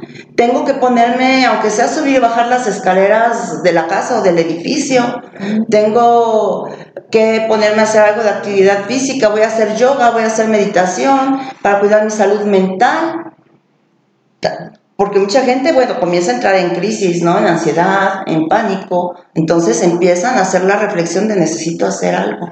Y empiezan a trabajar ya, ¿no? Con meditación, con yoga, a buscar actividades. Y entonces empiezan, o empezamos, me incluyo, me incluyo, a desarrollar esa capacidad de cuidarnos y de apreciar nuestro cuerpo, nuestra salud física, nuestra salud mental, nuestra salud emocional, ¿no? Aunque yo invitaría a todos los que nos están escuchando, a aquellos que no lo están haciendo. Porque hay unos que sí, a lo mejor nos cayó el 20 en esta pandemia, decir, cuídate más, procura más tu mente, tus sentimientos, empieza a conocerte de nuevo, porque también no eras el mismo de ayer como el de Ah, hoy. claro. No eres el mismo. No eres el mismo de hace De dos, dos, tres, tres. cuatro, cinco, diez, veinte años Exacto. atrás. Ni tu pareja es la misma, Ah, ni tu situación es la misma, ni tu hijo es el mismo. Y muchas veces, muchos siguen culpando a otros, ¿no? O sea, no, no voy a generalizar. Es que es muy pero fácil pasa culpar eso. a los demás en vez de responsabilizarte Exacto. de ti mismo. Exacto. Y creo que un, un tema de la autopercepción es hacerte responsable en primer lugar de ti. Y de la autoestima. Yo creo que la, la primera va, como yo lo digo en mi video, es el autoconocimiento, quién eres, o sea, qué es lo que te gusta y si te lo implantaron por, porque crees que era lo que tenías que usar o hacer o decir. Luego la autopercepción es cómo te percibes tú, cómo, cómo, eh, cómo te hablas, cómo, cómo te dices, ¿Cómo te cuidas, tratas? cómo te, tratas. cuidas. La otra es el autoconocimiento, que diga el, el- ¿ves? Otra vez me sigo equivocando. la autoaceptación, porque de ahí ya te haces responsable de lo que vas a cambiar. Yo es, ese ejercicio lo hago todo el tiempo de, a ver, me acepto quién soy ahorita. Digo, llego a desesperarme porque obviamente eh, mi tema fue comer chocolate y dulces y todo, porque me encantan y porque en cierta forma cuando esa pandemia sentía el permiso de hacerlo, porque como no salía, pues, ¿quién me iba a ver con, con la ropa o la falda, no? Entonces, dije, bueno, me voy a ser responsable de lo que estoy haciendo, me acepto todo lo que tengo que cambiar y ahora a ver, me hago responsable en cambiar lo que tengo que cambiar. ¿Qué puedo cambiar? Mi forma de comer, ¿cómo lo puedo hacer? Hay miles de formas, miles de dietas, miles de, de cosas que lo puedo hacer bien. O acudes a un especialista. O acudes, exacto. Hay nutriólogos, hay bariatras, hay endocrinólogos, ¿no? Y lo haces de la mano de alguien que está enfocado a la salud y que te puede ayudar y que no te vas a arriesgar a meterte tú también en un desequilibrio, ¿no? Claro. Ser responsable también de, De todo. de lo que Ese es haces. muy buen punto, ¿eh? Porque claro. muchas veces nos auto hacemos dietas Nos autorrecetamos, nos automedicamos. no es la. Digo, una cosa es, como tú bien decías, Juan, autoconócete, autoacéptate. Pero para eso necesitas el proceso de hacerlo y querer Claro. hacerlo. Y eso Y dentro eso del proceso, en la autoaceptación, yo hago énfasis en algo que es muy importante. Sí, autoaceptación.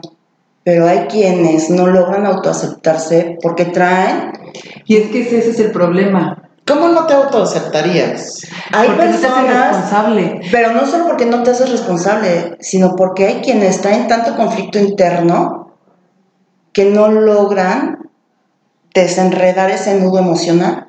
Y hasta que no logras desenredar a veces ese nudo emocional, no vas a lograr tener esa autoaceptación y ese autorreconocimiento de tus carencias y de las necesidades que tienes para poder llevar a cabo un buen ejercicio de la responsabilidad hacia Pero ti fíjate, mismo. Tú no puedes limpiar la casa poniéndole nada más aromatizante. No. Tienes que barrer, tienes que limpiar, tienes que trapear, tienes que desinfectar. Y es cuando empieza el Si lavas la ropa, no nada más puedes ponerle suavité y que huela bonito. Tienes que limpiar para después aromatizarla. Entonces lo mismo pasa contigo como ser humano. Primero tienes que hacer esa limpieza de emociones, desenredar ese nudo que traes interno. Y una vez que ya estás trabajando en ese nudo, es cuando tú empiezas a reconocer y a aceptar tus carencias, tus debilidades, tus necesidades, tus anhelos también, qué es lo que deseas, hacia dónde te quieres canalizar. Y es cuando entonces puedes empezar también a discernir quién soy.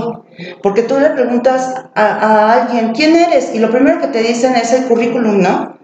Soy fulano o fulana de tal, tengo tal especialización.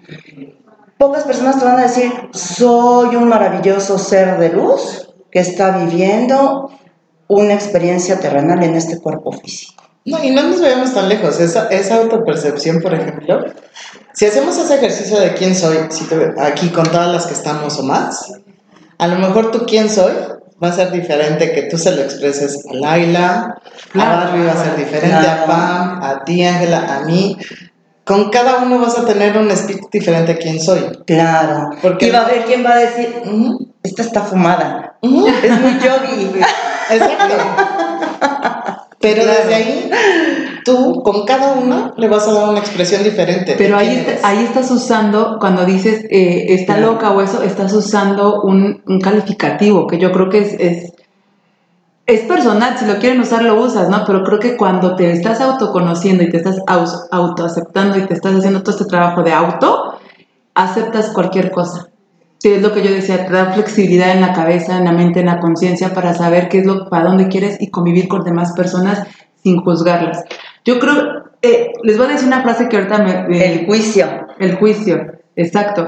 Pero te voy a decir por qué a las personas eh, a veces no les gusta hacerse responsables y me, y me implico, ¿no? Y, y yo estoy adentro, así cuando leí esa frase, Es más fácil responsabilizar Yo creo a que todo ser humano en Sí. su momento no le ha gustado ser responsable. no, nunca, y te voy a decir por qué, ¿sabes? Así decía Freud, lo voy a parafrasear, no me acuerdo, decía, la libertad, a las personas no les gusta la libertad porque la libertad significa responsabilidad y a las personas no les gusta responsabilizarse, responsabilizarse, así que no tienen libertad. ¿Por qué? La libertad es cuando tú eliges que, quién quieres ser en ese momento, pero tú te vas a ser responsable si a ti te van a criticar, si te, te van a decir, si te van a juzgar, si te van a señalar, si te van a decir. Eso va a hacerse responsable para ti. ¿Cómo lo tomas tú? Esa es tu responsabilidad. Pero tú te estás haciendo libre. Y muchos de nosotros en esta mesa no nos hemos hecho responsables de nuestra libertad. Decimos que somos libres, pero no nos hacemos cargo de lo que la gente está opinando de nosotros porque todavía nos importa que Lo que opinan de dicen los demás. Ah, yo diría que tenemos un tema para un próximo programa, que es la libertad, porque a lo mejor para mí la libertad es otra cosa totalmente diferente que para ti, Claro. Ángela, para ti, Laila, para ti, Sí, Pam, para ti. O sea, un enfoque diferente de acuerdo a la perspectiva de vida de cada quien y, y el costal de experiencias que traigas cargando. pero me encanta lo que Como en dijo todo. Pam, porque es cierto. Claro. Es cierto, y parafraseando a Freud, dices, el decir que eres libre te trae responsabilidad. Claro. Contigo y hacia con los demás. Porque Sí, yo sí. puedo decir, sí, soy libre y así soy, y así acéptame y así. Sí, pero ¿en qué momento también me estás afectándome a mí con tus acciones? Por tú decirte No libre, debes afectar, no, cuando eres libre no, de- no necesitas afectar a la otra persona. Totalmente. Acuérdate que lo que dice Benito, decía Benito Juárez, ¿no? La libertad empieza cuando, ¿cómo era? Eh, la libertad empieza cuando te- empieza la, tu libertad. Tu libertad Ay, se me olvidó, pero el bueno. respeto al derecho a que no es la paz. Pero a lo que voy, a lo que voy es eso. Yo puedo decir, miren, soy libre. Pero nunca O sea, debes afectar a la otra persona. Pero si afecta a los demás y decir, porque soy libre, pues me vale gorro, no, pues discúlpame. Una cosa es tu libertad y otra cosa es que afectes a terceros. libertad con Hazte responsabilidad. responsable de las acciones y decisiones que estás tomando y si no afectas a otros, bueno, tú sabrás en qué, en qué, cómo estás actuando para ti mismo. Y creo que ahí entra también mucho la autoestima. Claro. Sí, porque al final del día la autoestima es hacerte responsable Exacto. de ti mismo. En realidad es eso. Exacto. O sea, hay quienes te dicen que autoestima es, no te preocupes, que autoestima es quiérete amiga, No. ámate amiga, date papacho amiga, complácete amiga. Eh, si te tienes que ir a hacer spa, si te tienes que comer chocolatitos, tú cobíjate y apapáchate amiga. Eso es autoestima, amarse a sí mismo. No es verdad. No, la autoestima Autoestima es ser responsable de ti mismo, ¿no? Y dentro del ser responsable de ti mismo, pues es tener esa capacidad de cuidar de ti mismo, obviamente tus colaterales de tu entorno, de quienes ramifican de ti, de quienes están rodeándote, como decía Miriam hace un momento, ¿no? Ser responsable también dentro de tu libertad de los demás, ¿no? Claro. Entonces, es realmente la autoestima es eso, o sea, ser responsable de ti. Y dentro del ser responsable de ti es también un acto de rebeldía, porque va a haber a quienes no les guste que tengas autoestima. Claro. Va a haber a quienes no les guste que tú comiences a trabajar en ti y a delimitar ah, acciones de los demás para tú poder llevar a cabo tu libertad bajo esas premisas de respeto, bajo esas premisas de responsabilidad. Pero cuando tú ya tienes una autoestima más trabajada, difícilmente llegan y te manipulan o la pareja o la expareja o las amigas o el jefe o el compañero o la compañera de oficina o, o, o- o de de- escuela. Sí, sí, sí, sí. No, la verdad es que la autoestima es, es un tema muy enriquecedor. A ver, voy a hacer una polémica ahorita. A ver. ¿Qué pasa cuando, pues a lo mejor llega un momento que si estabas a lo mejor deprimido, o a lo mejor estabas pasando por una crisis, porque todos lo hemos vivido, ¿no? Entonces muchas veces te ven así de, ay, pobrecito, oh, pobrecito, lo papacho, y te ven con baja autoestima. Claro. ¿Qué pasa cuando haces- empiezas a hacer Te ven con baja autoestima, pero además la persona se planta en su rol de víctima. Claro. Ah, no, porque es maravilloso el rol de víctima, la verdad. Es, No lo más barato, ser- es lo más barato del mundo. Exacto. No es lo Eso mismo- es lo que creen. no es lo mismo ser Porque víctima sale más caro ser víctima, Sí, claro. Ah, claro. realmente. Lo más barato es ser- hacerte víctima, pero lo más caro a la vez es hacerte víctima. Las consecuencias de hacerte víctima es lo más caro que puedes pagar. Claro. A hacerte protagonista y Por no ser responsable de ti Exacto. mismo. Claro. ¿Y qué pasa? Que cuando tú estás en esa crisis, y a lo mejor sí estás en tu plan de víctima y me pasó, o a lo mejor sí te pasó algo, que realmente sí lo O estás la haciendo. sumisa o sumiso. No son mis- Y cuando tú empiezas Ah, a hacer ese cambio y, y la gente a tu alrededor, que ya te había visto en esa percepción de víctima, de la pobrecita o el pobrecito, vamos a consolarlo, casi casi vamos a controlar cómo vaya por su mundo, y tú empiezas a hacerte responsable, ¿cómo les cuesta también a las otras personas empezarte a ver diferente? Claro. Aceptar. Porque ya no les gusta. No, claro. Porque, Porque ya aparte- no vas a dar el mismo beneficio. Pero aparte Ajá. te va a decir qué pasa. Cuando tú te haces la víctima y está el victimario, pues el victimario tiene el poder, ¿no? Claro. Quítale el poder. Ay, no, pues le quitaste una pierna, ¿no? Exacto, y hacen todo para seguirte manipulando y seguirte teniendo en un control. Y cuando ya no aceptan que tú ya estás teniendo una autoestima que es precisamente hacerte responsable de tu vida, decir, hey, el que estuviera en una crisis no implica que soy así. Me quise tirar al drama a lo mejor uno, dos o tres años, también es válido. Pues no creo que sea válido, pero... O no es que me haya querido tirar al drama X No, cantidad de tiempo. o a lo Simple y mejor sí, sencillamente no estaba preparado. no estaba yo estable ante circunstancias de mi vida en las que yo no tuve la capacidad de aceptación, Exacto. ¿verdad? Ay, ay. No hubo una capacidad de aceptación ante determinadas circunstancias de la vida, lo cual conlleva a un desequilibrio y ante ese desequilibrio, bueno, pues obviamente quedas a merced también de esos depredadores, ¿no? Porque ahora hablan mucho de tóxicos y de tóxicas Sí. en las redes, pero también hay vampiros energéticos. Claro. ¿No? Y hay depredadores y hay depredadoras que cuando ven a la otra persona vulnerable, Pum. ¡fum! van, Ah, no, Y se alimentan de la energía de esa persona. Entonces esa persona, si ya traía un desequilibrio y llega esta persona, un narcisista, por ejemplo, Yo por eso ¿no? traigo mi varita mágica. Aléjate. Digo, Oye, y entonces empieza a jalar esa energía, obviamente la autoestima de esa persona va a decaer todavía más y entonces después levántala, ¿no? Te voy a decir una Y yo creo que todos en algún momento de nuestra vida hemos tenido alguna crisis en la que nuestra energía ha bajado y, y, que en automático se nos ha acercado el, el- el vampiro energético, ¿no? Yo tengo un imán para ellos y narcisistas, bueno, precioso. Pero Algo tendrás que trabajar. Yo tengo un proceso, estoy Algo trabajo que trabajo en ese proceso. Llevo ya bastante tiempo en ese proceso y de verdad me felicito, me autofelicito por decir, vas bien, vas bien. ¿Por qué? Eso es lo importante. ¿Por qué? Porque ahorita entre e- esos vampiros, de verdad, me, los observo y veo, te está costando un reto de que yo vuelva a engancharme y no va a ser así. Y eso que acabas de decir, de te- que te autofelicitas y que te dices vas bien, eso es lo óptimo y, y lo idóneo y lo recomendable, porque no hay una autoestima más enriquecedora que la que te has ganado. Ahora sí que como el pan, ¿no? Con el sudor de tu frente. Porque trabajas en ti y trabajas a profundidad y cuando te vas dando cuenta que vas superando procesos, que vas superando etapas, que vas superando miedos, que, que vas descubriendo en ti esas nuevas capacidades, es algo que te deja un sabor de boca, bueno, inexplicable, ¿no?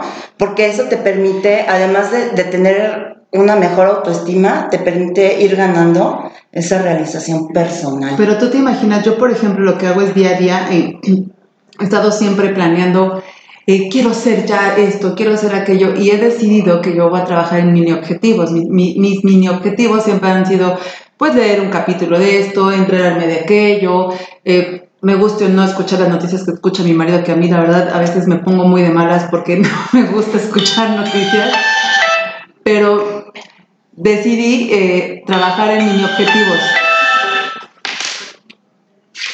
Y, y- y creo que el tema es que todo el día, todo el todos los días, tú te imaginas el trabajo que vas a hacer 365 días en el año, bueno, al año, de felicitarte, decirte, hoy me felicité, una semana me felicité, esta a lo mejor no.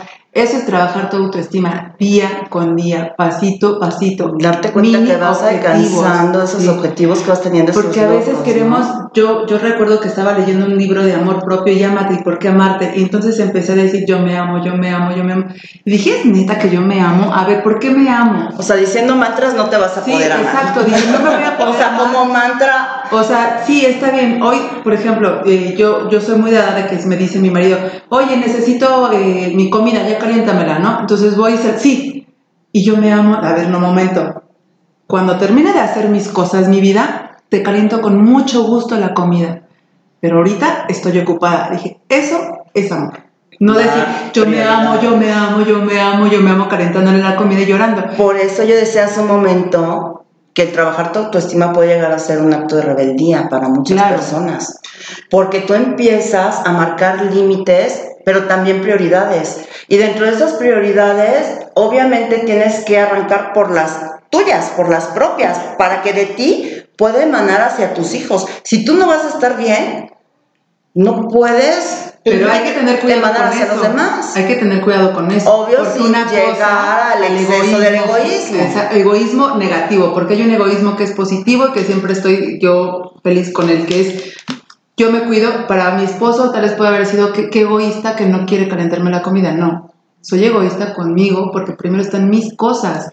Yo no estoy diciendo que no voy a dejar de hacer tus cosas, porque te amo, te quiero y te cuido y te, y te respeto y, y- y tenemos un convenio juntos. Y porque Pero hay una yo- responsabilidad afectiva Claro. con tu pareja. Ujú. Pero espera, mi egoísmo es primero yo, mis cosas. O sea, no voy a dejar mi taza de café que se me enfríe porque me gusta tomarme la calientita por ir corriendo contigo, por para que tú pienses que yo no soy egoísta. Y ese es un tema de seducción que se llama de sumisa en seducción y es inter- interesantísimo porque estamos siempre agradando a las personas y eso es súper antiseductor. O sea, las mujeres que hacen eso, que dejan sus cosas por creer Porque que no están tienen haciendo- gobierno de su propia vida. entonces, ento- ya necesitan tener un pago para ser seducidas y para, para- o para seducir. Entonces eso ya no es seducción. Pero tienes también que saber que si tú estás vendiendo la idea de que se hace aquí lo que yo digo y yo porque soy de El dominante. Fly, eso tampoco es autoestima, eso ya es egoísmo. Ni tampoco es seductor. parte, Ni tampoco es seductor. Es que aquí yo voy a poner un poco de polémica. Con lo que tú decías, Pam, de decir, bueno, leí un libro de amor, amor, todos los días. Y por otro lado decía, bueno, yo tengo, me están pidiendo esto, pero primero estoy haciendo esto, esto no es amor. Creo que todo ayuda. O tú lees, si tú lees un libro de, autoayuda, por ejemplo, no sé, de Luis Kay, Amarte en el espejo, y podemos tener muchos, ¿no? De Dyer Sayer, etc. Creo que todo es un proceso que suma. El chiste es tu autopercepción, cómo lo vas a hacer. Puedes poner límites o puedes poner bordes.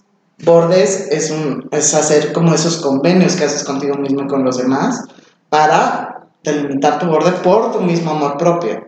Aprender a Ah, decir no. Aprender a decir no, que a mucha gente nos cuesta. Es más fácil decirle a todo el mundo sí cuando quieres decir no. Entonces, creo que es un proceso. ¿Cómo puedes escuchar mantras? O sea, lo que a cada uno le funcione, pero sabiendo, yo creo que uno, saber discernir qué es el amor propio, tu autoestima, que es hacerte responsable. Otra cosa es ponerle bordes a tus amistades, a tu pareja, a tu familia. Es decir, sí, en este caso, por ejemplo, el ejemplo que ponías, ¿no? oye, sírvame la comida. En cinco minutos que estoy terminando de hacer esto con Claro, todo gusto. claro. ¿Por qué? Porque tú tienes tus prioridades. O a lo mejor tienes una cita o algo y dices, sí, pero yo ya tenía esto agendado, yo no puedo. O sea, el que tú me cambies tus horarios porque a ti te Y no conviene. es egoísmo tampoco. Sí, no, una claro cosa, no. Porque digo, al final del día debemos de partir de que pues los demás son iguales a ti, ¿no? No, Al final del día los demás son iguales a ti, no son superiores y las mismas necesidades que tienen ellos las tienes tú. y la vida de Y cada que persona tú importa. Claro, y lo mismo que tú comprendes las necesidades de la otra persona y estás dispuesto a, a aportar para cubrirlas, bueno, pues de la misma forma.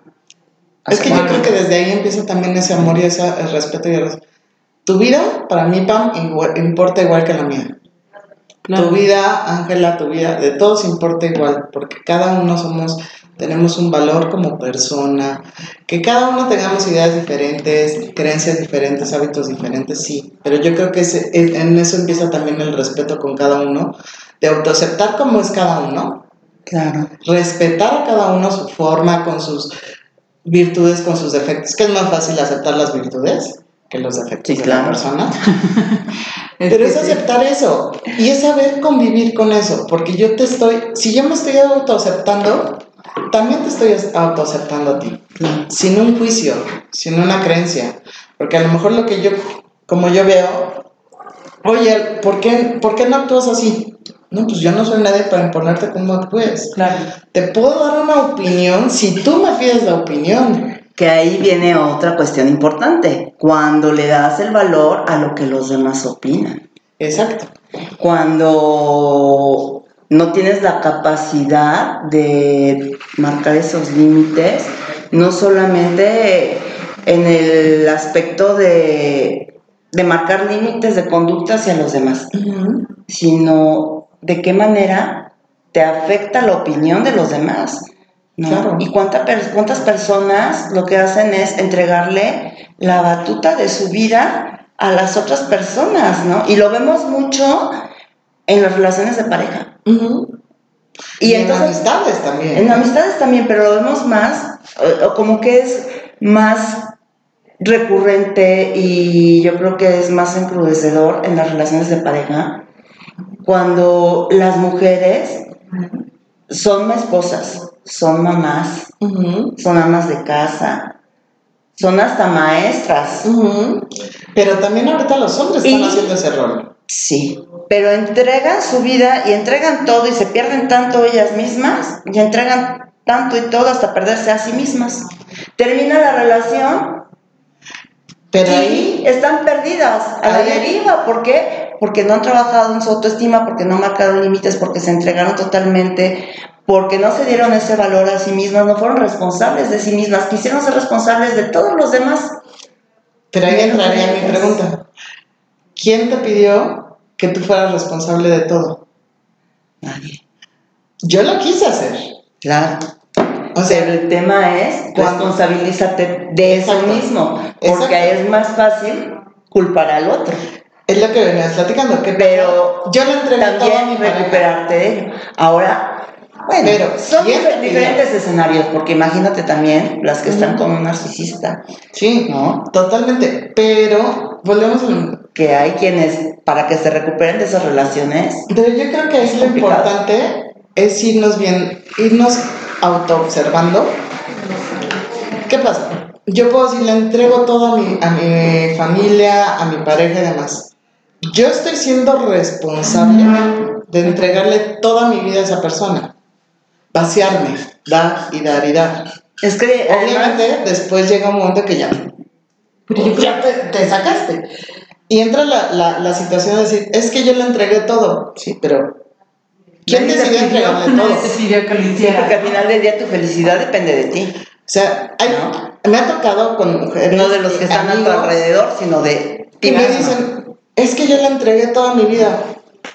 Tú se la entregaste, y yo a mí me ha pasado, yo también le entregué todo en unas relaciones y demás. Y la pregunta que me hizo ah, mi, mi terapeuta me dijo en su momento, ¿y cuándo te lo pidió? ¿Cuándo decidiste tú entregarle todo y vaciar todo por la otra persona? No te lo pidieron, simple y sencillamente quisiste seguirle agradando. Pero entonces yo me autofallé. Porque yo y ahí está un. Deja de querer agradarle a los demás. Fíjate ¿no? que eh, eh, estaba viendo, estaba en un, en, en- en una- un tema, que haciendo todo mi tema de imagen con seducción, llevo imagen verbal, imagen no verbal, imagen eh, física, ¿no? Pero yo dije, ¿cómo puedo meter imagen no verbal en seducción? Obviamente hay muchos tips cuando sabes que te están seduciendo, o como tú quieres seducir, o cómo quieres caminar para agradarle al jefe, ¿no? Y justo estaba viendo que ahorita estamos mucho con poker face, ¿no? Eh, no tienes ninguna, em, eh, un gesto. Estamos haciendo menos gestos últimamente.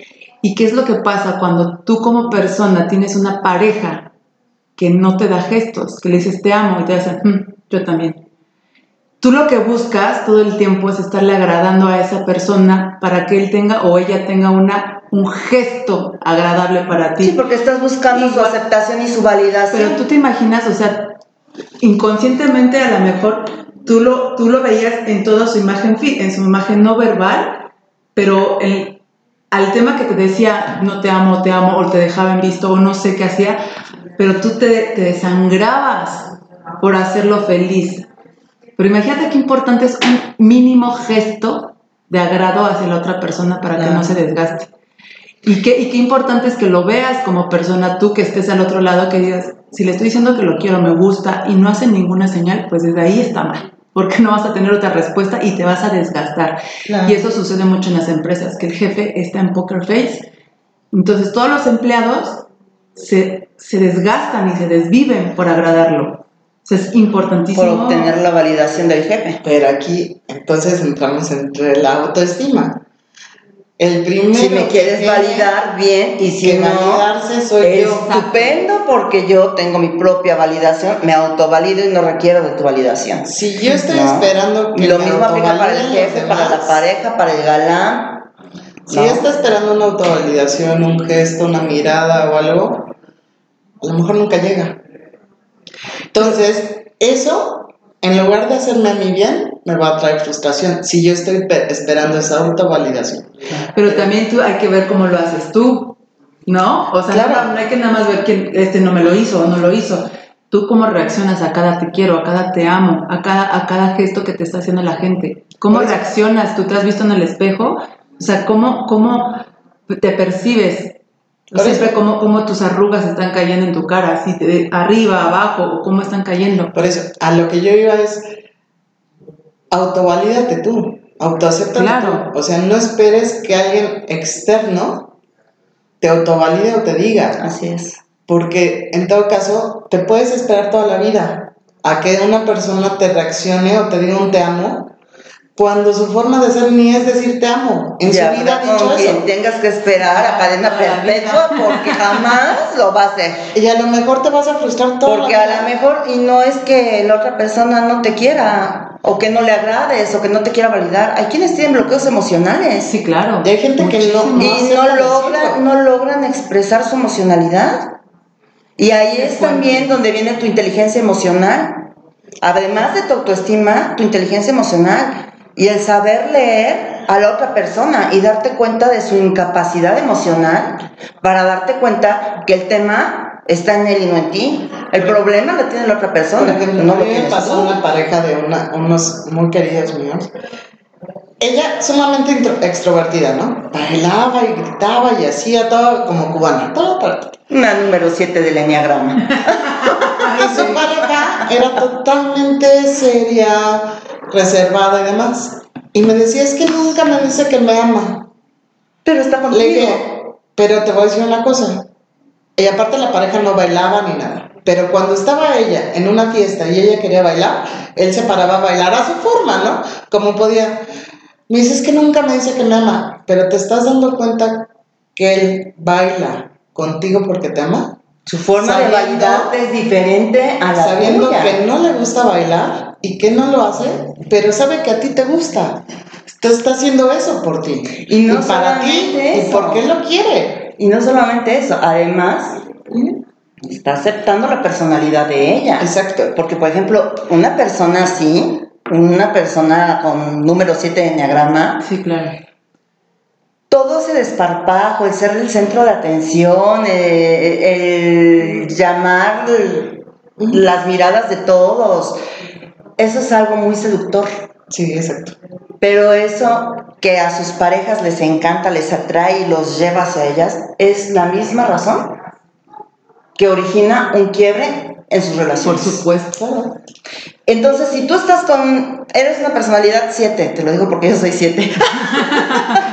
¿Te acuerdas de nuestro compañerito sí. número 7 en la Para- maestría? Para los radioescuchas, que es una personalidad 7? Una personalidad 7 es Eso una es persona... enagramas, eso es enagramas. Bueno, lo que yo he visto, lo que yo veo son arquetipos, que yo en el arquetipo lo pondría como libertino o como afrodita, y tú lo Mm. pones más como en, en siete. Bueno, es que, híjole, son, pueden jugar tantas personalidades, pero bueno, explícales qué es el Bueno, en el enneagrama lo que se hace es el estudio de personalidades de acuerdo a diferentes características. Obviamente se tiene que realizar un Estudio. un estudio de personalidad para poder determinar qué tipo de personalidad tienes. Y el número 7, bueno, tú lo identificas así como libertino. No, no precisamente libertino, pero sí somos personas que somos muy sociables, se nos facilita platicar, hablar con cualquiera, donde te paras. No pasan dos, tres minutos y ya estás hablando con las personas. Eh, si vas a una reunión, cuando te das cuenta, pues ya estás ahí como que prácticamente siendo el, el centro de atención. Eh, ¿Te gusta la fiesta? Digo, yo ha cambiado un poco mi personalidad. ah, he ido trabajando en mí, digo, además soy madre, tengo responsabilidades, ya no tengo las mismas libertades, ¿no? De, de antaño. Y yo evito mucho también las fiestas porque yo me conozco. O sea, yo sé que tú me empiezas a invitar a fiestas y, o sea, yo me voy como hilo de medio. Y voy a tu fiesta y luego voy a la tuya y luego a la que sea y no me importa desvelarme y viva la fiesta y viva la alegría, ¿no? Y un número 7 es muy así. Entonces, es una personalidad que atrae mucho a, a cierto tipo de personalidades también, ¿no? Pero que al final del día también su misma forma de ser es la que ocasiona que, que, las relaciones terminen, ¿no? Porque pues ¿quién le aguanta el ritmo a una persona que es tan hiperactiva, que es tan inquieta, que todo el tiempo tiene gente a su alrededor, que se le acercan tantos hombres, vienen los problemas de celos y a veces tú como número 7 se te pueden acercar hombres, pero no estás ligando. O sea, son amigos, haces amistad, pero jamás estás con la mira de ligar, ¿no? Tal vez lo último que te, que te interesa realmente es eso. Pero pues genera inseguridad y celos en tus parejas, ¿no? Así es. Totalmente. Pero lo que íbamos con este ejemplo era decir, por ejemplo, con esta pareja, ¿no? Es decir, ella, ella, ella pedía de sobremanera que le dijera a él que la amaba. Cuando él le estaba demostrando a su forma que la amaba buscaba su, la validación desde su entendimiento y sus necesidades y sus carencias y lo que deseaba y necesitaba escuchar para alimentar su ego o, esas carencias. Entonces, ¿qué tanto también podemos autopercibir eso? Porque a lo mejor estamos buscando la palabra, pero no estamos viendo los hechos de la otra persona y desvalorizamos los hechos de las otras personas. Porque yo nada más quiero escuchar que me digan que me quieren. Lo que pasa es que también tenemos, o sea, es que el, ser humano es tan complejo porque tiene tantas, eh, por eso hay tantos libros de enneagrama, arquetipos, eh, formas. Hay personas que tienen que decir todo el tiempo, eres grandiosa, eres maravillosa. Hay un libro que se llama Los cinco idiomas del amor, y ahí te explica que hay personas que son kinésicas. Yo, por ejemplo, si a mi marido no lo, no lo acaricio un día, él siente que yo no lo quiero pero él es kinésico, a él le gusta sentir en la caricia. A mí me gusta que me diga, eh, lo hiciste bien hoy, Pam, hoy estuvo muy bien, hoy, hoy, te, vi, hoy te viste maravillosa. Yo escucho lo negativo que él me dice y lo Eres positivo. más auditiva. A mí me gusta que siempre estar, que me esté diciendo, echándome porras. Por ejemplo, a, autoaceptación, pero hacia, o sea, que él me acepte, ¿sabes? O sea, a mí como me puede hablar. Que te reconozca. y, y, que te dé ese reconocimiento te motiva. Eso para mí me motiva y para mí siento que y para él su motivación es la, Exacto, la del apapacho. Por ejemplo, para mi hijo creo que es estar siempre escuchando. No me acuerdo, o sea, hace mucho lo leí y entendí mi forma de, amar y la forma de amar de José.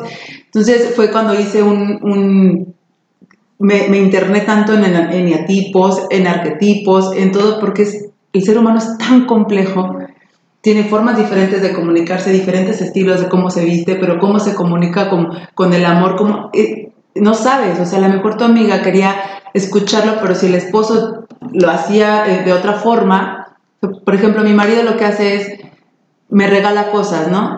Cuando me dice, es que se te ve muy bonito. Eso, a mí, para mí eso es wow, o sea, gracias.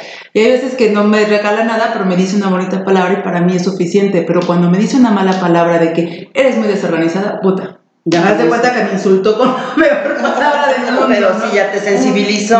Exactamente. Ahora, lo que tú comentas, ¿no? De dar regalos. Es, es algo muy bello, pero también es una forma de manipulación, ¿no? Anda por ahí la canción de Alejandro Fernández, ¿no? De Mátalas con flores. Y Mi amor, a mí manipúlame así, así manipúlame, no me importa con regalos. Y mira, yo les digo a mis amigos que tienen hijas, regálales flores, ¿no?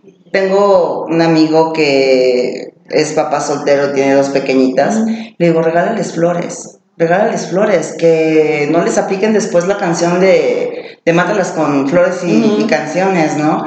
Porque sí es bello realmente y al final del día el hecho de que él tenga ahí ese nexo con ellas, ¿no? Que lo vaya generando, pues es muy importante porque para nosotras las mujeres el, papá debe ser nuestro superhéroe, ese que nos va a ayudar a fortalecer y a reforzar esa autoestima, ¿no? Y el que aprendas a recibir esos detalles bajo el concepto de un cariño, de un amor y no de una necesidad que después te genere una Lo codependencia. que dijiste está buenísimo. Perdón que te Porque es interrumpa. bellísimo recibir una flor, Pero eso que te enseñan desde... Yo fíjate que quiero... Estoy, pero bajo qué tenor. Yo estoy eh, en, en miras de escribir un libro de la hija Afrodita de los papás, eh, la, la seducción con las hijas. Y dije, punto número uno, que aprendan a recibir. Porque hay muchas mujeres que no saben recibir y eso también provoca una desconfianza de la persona. Porque no te Porque- sientes merecedora de recibir Pero aparte- cosas buenas y cosas bellas y agradables en tu vida. ¿Por qué? ¿Y Porque no te han enseñado desde la infancia. ¿Por qué? Porque quienes te educaron, quienes te dieron esa contención, muchas veces, además de que no te enseñaron o no te lo predicaron con el ejemplo, pues no te dieron la capacidad tampoco ni siquiera para tener autoestima para con ellos mismos, mucho menos para con sus pequeños y con los demás, ¿no? Pero acaban de, de decir un ejemplo muy, muy, muy real y también muy, muy polémico. Regálale flores, la canción de...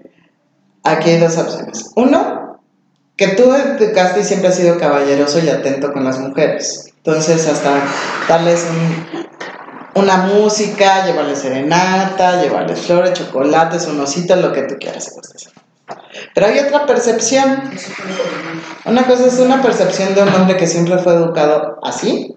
Y otra percepción de le voy a regalar algo porque ya hice algo mal. Ah, también. Entonces aquí entramos en las Oye, percepciones de diferente depende visión. del grosor del ramo de flores. Si lleva un Mira, reloj o un si es una flor cortada de un jardín, dices, qué lindo, quiso ser romántico, quiso ser detallista, se aprecia, si te lleva exacto. un ramo, un arreglo. Muchas gracias, qué lindo, me quiso halagar. Pero cuando ves ya un ramo grotesco, dices, algo es este ¿Qué? cabezón. Pe- Pero ahí entra tu percepción, porque a lo mejor para mi papá llevarle un ramo enorme a mi mamá es por amor. Y otra persona a lo mejor lo diría, "¡Ah! le puso el cuerno. No, pues si ni sale. Pero, o sea, ¿sí me explicó? Sí, claro. Depende de la percepción de cada quien y también de cómo lo estés viendo tú como observador de la otra persona. Por ejemplo, ahorita lo que decía Pam con su libro que, que está escribiendo de Afrodita, ¿está lo digas? El dar y recibir es diferente. O sea, tampoco estamos acostumbrados, a lo mejor la mayoría de la gente está acostumbrada a dar, pero no sabe recibir. Así es. Exacto, De- uy, esto es un tema muy, es para un tema de radio porque eh, eh, mucha gente, eh, yo te voy a ser bien sincera, al principio que la relación que tuve con José fue de, él me daba, yo no sentía que, que lo merecía, ¿no? Yo decía, ¿por qué me regalas si no, no he hecho nada? O sea, no he hecho nada para, para agradarle tanto a este hombre, ¿no? Pero porque esa es mi percepción, mi forma de ser es siempre dar más, más, más, más, más, puedo, puedo hacerlo. Yo era, yo corría 400 metros y para mí era, puedo hacerlo mejor, puedo hacerlo mejor, y hasta la fecha digo, lo puedo hacer mejor. Entonces cuando él me da un regalo a mí, yo digo, pero ¿por qué si no me lo merezco? O sea, no, no es que no me lo merezca, sino que decía, ¿por qué me regala esto? ¿De verdad me querrá tanto? Al principio de la relación. Ya ahorita digo, Te autosaboteabas. sí, claro, y, y por ejemplo, Porque él- eso es él, él es autosabotaje. una persona que es... eh, es Yo diría que es, ahí no tenías, en, en cierta forma, mm, es un poco de autoestima. No es autoestima, y autoestima no me refiero a que esté mal en su autoestima, Pam, sino cuando te haces la pregunta, ¿por qué me lo regala? Si no hice nada, ¿soy merecedora? Sí, sí eres Es merecedora. es ese es el tema, lo que voy. Ajá. El tema fue cuando yo empecé a preguntarme sobre, lo o sea, lo- ¿realmente lo merezco? Y yo solita empecé a decirme, ¿sabes qué? Déjate querer. Yo me, di- me, me enteré con José, bueno, lo empecé a analizar y él, él cuando me decía, te lo voy a comprar, y le decía, no, es que está muy caro. Me dijo, "Lo- te lo quiero comprar. Entonces dije, de ahí voy a aprender a recibir si lo quiero, muchas gracias. Y él empezó, nuestro amor empezó a crecer más porque para él eso es cuidarme, Claro. ¿sabes? Entonces dije, no me quiere comprar y no me va a comprar nunca porque mi amor no está en venta. Y yo decidí que mi amor no estuviera en venta, que si él me quiere regalar algo, él me lo va a dar porque lo quiere, lo- me lo quiere dar. Pero muchas mujeres han pensado que, Que si se me lo está regalando es porque porque, hizo tú- algo malo. No, porque me está comprando. No, porque te está comprando. Entonces, si te quitas la idea de que te están comprando y solamente te lo están dando por amor, Como una manifestación de, de, de su Pero sobre qué afecto. punto lo estás viendo también tú, sobre el que tú estás en venta o sobre el que tú eres su mujer y estás No, y ahí? yo me refería a autosabotaje porque muchas veces en el no sentirnos merecedoras de, de recibir algo, a veces nos autosaboteamos, Claro. ¿no? Y no queremos recibirlo porque nos sentimos o compradas o porque decimos... eh, manipuladas. me quieren manipular, me quieren controlar o porque algo hizo y, y con esto me va a querer tener contenta.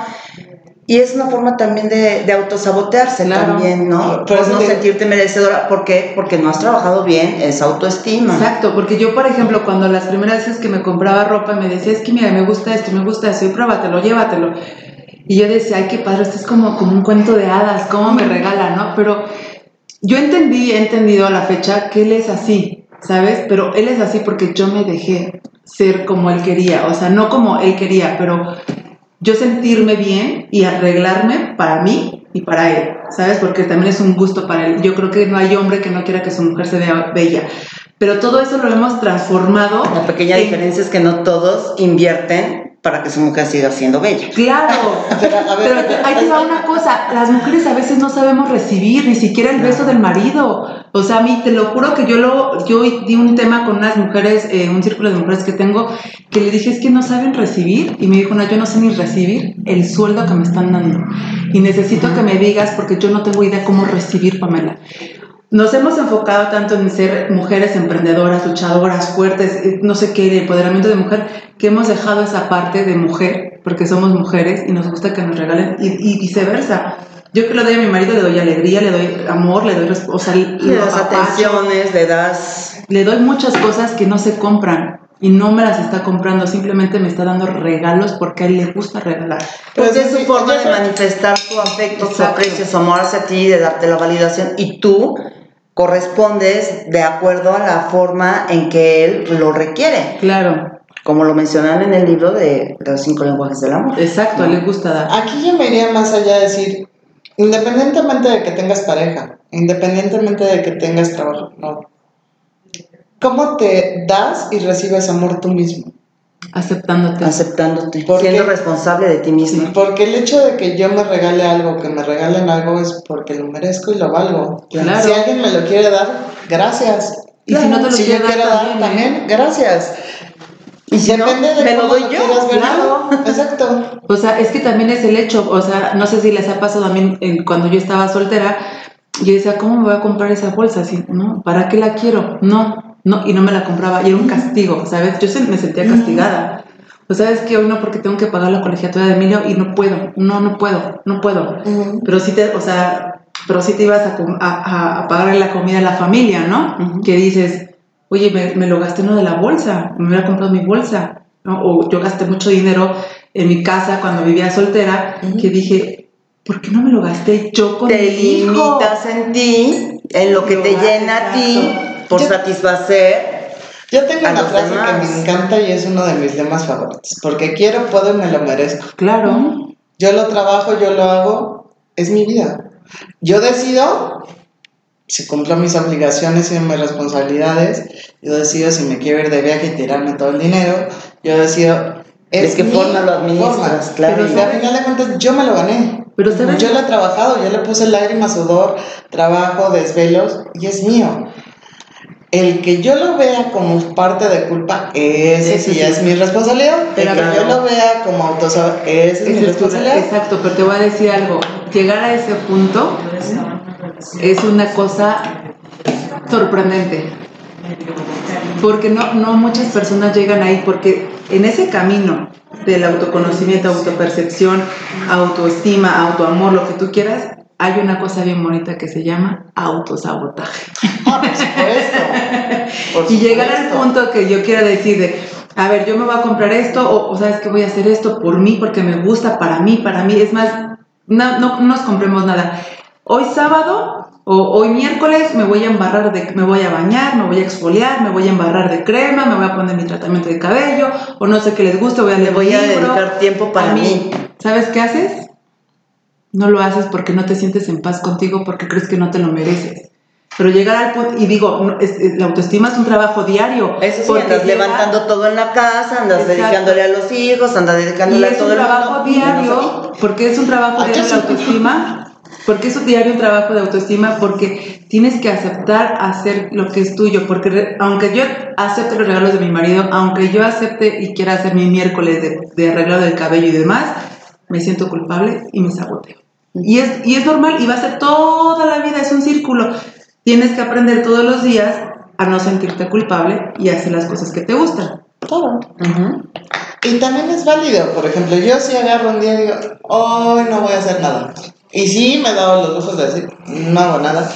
Sí. No hago nada. Y me siento tan tranquila y digo, sí, me lo merezco. Porque somos merecedoras Me también de dedicarnos claro. un día a decir, hoy Y me quiero poner a ver películas nada más y descansar y, Y así como y disfrutar. O leer y disfrutar. ¿no? el otro tiene el Claro. derecho de hacerlo. Claro. El otro también te puede decir, hoy no quiero hacer nada, hoy no quiero salir. No, él no tiene derecho.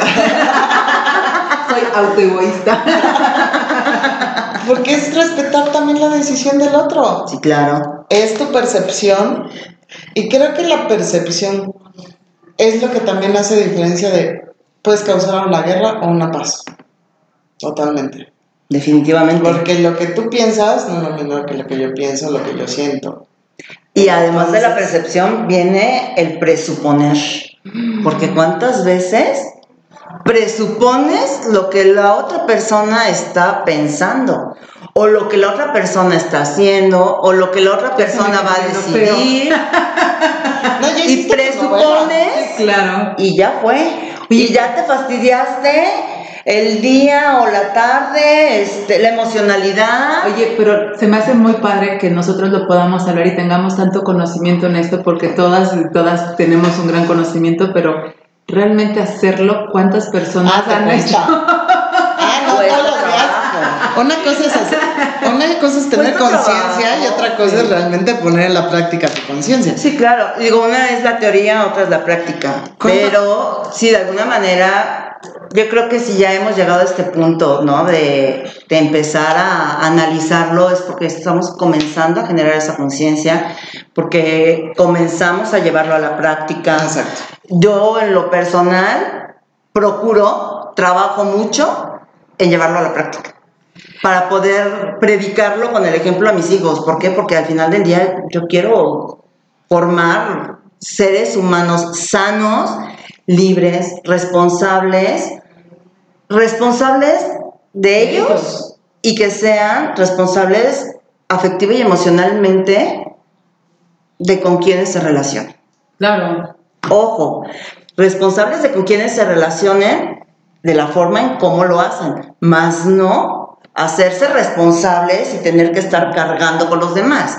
Que aprendan también ellos a marcar sus límites, a, a marcar cómo debe de ser la, la pauta dentro de una relación de amistad, por ejemplo, o de noviazgo, en el caso de mi hijo que ya ahorita es adolescente, que ya andan, ¿no? Con esos temas. Y yo platico mucho con él, ¿no? Y le digo, mira, hijo, las mujeres, los chicos, la emocionalidad. eh, platico con él, ¿no? Para que él sea alguien responsable emocionalmente de sí mismo, pero que aprenda a ser también responsable emocionalmente de la personita con la que él pueda llegar a entablar una relación de noviazgo y saber él también delimitar todo lo que conlleva una relación, ¿no? Tanto marcar esos límites como el reconocer también qué carencias pueda tener la otra parte, para él también saber decir, ¿le entro o no le entro, no? Sí, claro. O, o para dónde va a ir esto. Porque eso es también parte de nuestra responsabilidad, ¿no? Híjole, qué difícil es. Pues chicas, ya tenemos cinco minutos para cerrar. Entonces, Ángela, ¿qué nos dirías de la autopercepción y la autoestima para nuestros radioescuchas que nos, que nos están escuchando hoy, miércoles 18 de noviembre? Bueno, pues primero que nada, que la autoestima es hacernos responsables 100% de nosotros mismos. Y que de ahí de esa autoestima, bueno, va a, a ramificar todo lo que en nuestra vida podamos construir o edificar. O también destruir, porque quienes en vez de construir se autodestruyen, ¿no? Eh, que es muy importante que trabajen en ellos mismos, en su autoimagen, en la percepción que tienen de ellos mismos para poder lograr construir esa autoestima, que es muy importante que logren identificar sus carencias emocionales para que logren desatar esos nudos y poderlos trabajar con un terapeuta en sesiones de terapia, para que ellos logren realmente sanar la emocionalidad y, y alcanzar esa felicidad, ¿no? Y pues poder trabajar en esa autoimagen que les va a ayudar a tener ese desarrollo y considerando que, bueno, pues la autoimagen es la, la idea que tienes de ti mismo, la percepción que tienes de ti mismo y que esa autoimagen, bueno, pues son ideas de nuestro físico que tenemos desde que somos pequeños eh, de nuestro cuerpo ideal que a veces deseamos, que ahora con tantas redes sociales eh, está muy complicado porque idealizamos tener un cuerpo que habrá quien pueda alcanzarlo, habrá quien definitivamente no. Eh, que también los cambios a lo largo del tiempo deben de aceptarse, ¿no? La, las personas nos vamos haciendo mayores con el tiempo, vamos evolucionando y hay que aceptar también los, los rasgos que el tiempo deja en nosotros, ¿no? Y pues también trabajar en todo lo que son nuestros defectos, identificarlos para poderlos trabajar y que podamos convertirlos en algo constructivo y no en algo destructivo. Y bueno, pues que trabajando la autoestima lograrán tener una mejor realización personal, que deben de plantearse, ¿no? ¿Dónde estoy? ¿Quién soy? ¿Cómo me siento? ¿Qué es lo que estoy haciendo al respecto? Que en vez de autojuzgarse, de autocalificarse, de autocastigarse y de autosabotearse, pues deben de trabajar un poquito más en, encontrar una, una, respuesta favorable a todo aquello que no les agrade, ¿no? Trabajar, si tu imagen no te gusta, si tu percepción no te agrada, trabaja en ella, trabaja en ella un poquito cada día para que puedas salir adelante, busca especialistas, ¿no? Si traes sobrepeso, busca a alguien especializado en nutrición, un bariatra, un endocrinólogo. Si traes algún otro tema emocional, bueno, busca un terapeuta cognitivo-conductual. Eh, si necesitas cerrar ciclos, busca un tanatólogo. en la actualidad, digo, hay coach, hay... De todo. Hay terapias como el Teta Healing, ya hay muchas herramientas que te permiten trabajar en tus emociones para poder sanar, sanear y poder despegar, ¿no? Debes de trabajar en tus límites, aprender a decir no es muy importante, porque, bueno, pues lamentablemente no se sabe poner límites, ¿no? Y eso nos conlleva a otorgarle a otros la batuta de, pues de nuestra vida, de nuestras emociones y también les estamos permitiendo que, que, dirijan nuestra vida en vez de ser 100% responsables nosotros de ellos, ¿no? Llamamos sanos límites, porque a veces la gente pone límites, pero no son los límites sanos. Sí, claro, sanos límites. No Partiendo de la premisa de que los demás son iguales a ti. Exacto, sí, igual. Pero no superiores. ¿No? Y tú, Laila, para cerrar ese programa, ¿qué nos dirías de la autopercepción? de la, ¿Perdón? De la autopercepción. De la autopercepción, bueno, ya como lo habíamos dicho, es muy subjetivo, a veces no es la real y hay que trabajarla. Y si puedes buscar cualquier tipo de terapia que te haga clic, como habías comentado, que me parece muy sano, sí siento que el Teta Healing es bueno para romper con las creencias. Eh, con respecto a los patrones, pues buscarte un terapeuta, ver qué patrón tienes y de dónde viene. Eh, en cuanto a la tanatología para cerrar ciclos, porque yo creo que el gran problema que tenemos todos los No sabemos cerrar ciclos. Y, me incluyo, creemos que cerramos el ciclo y lo que hicimos fue evadirlo, no cerrarlo. Así es. Y a veces pensamos que tenemos que tener a otra persona enfrente para cerrarlo, pero no, ciérralo tú y lo puedes cerrar tú. Eres responsable de tu vida eres responsable de lo que sucede en tu vida, parece mentira, y bueno, todo se trata de hacer una, un autoconocimiento, revisarte y aquello que, que te checa, pues Te choca. te, Te checa, te checa. Te checa, te choca, te choca, te checa. Y si te checa, pues arréglalo. Y yo creo que ya tú, tú dijiste todo lo, lo- lo- realmente lo básico, pues nada más estoy acotando y ¿Y tú, Pam, para cerrar el programa, qué dirías? Yo digo que empecemos por el autoconocimiento porque es como un círculo vicioso. Siempre regresas a autoconocimiento, autopercepción, autoaceptación, autoseducción y regresas otra vez al autoconocimiento porque nunca terminas de conocerte, nunca terminas de saber qué quieres, quién eres y a dónde vas y cómo te percibes en cada cambio, cómo te aceptas en cada cambio. Y bueno, para mí es muy importante todo esto porque pues empieza y es la autoseducción con todo esto, porque si tú no te sabes autoseducir, pues no seduces a nadie, ¿no? Entonces es muy importante todo este tema. Y yo me iría con el amor que cada uno merece y recibe a diario, autoaceptarte. No es lo mismo lo que tú ves a lo que yo veo. No es lo mismo lo que tú enfrentas a lo que cada uno enfrentamos. Pero con respeto, amor, bordes, límites, autoconocerte, autoexplorarte, autoaceptarte, mereces todo lo que tú quieras en esta vida. Porque puedes, quieres y lo mereces.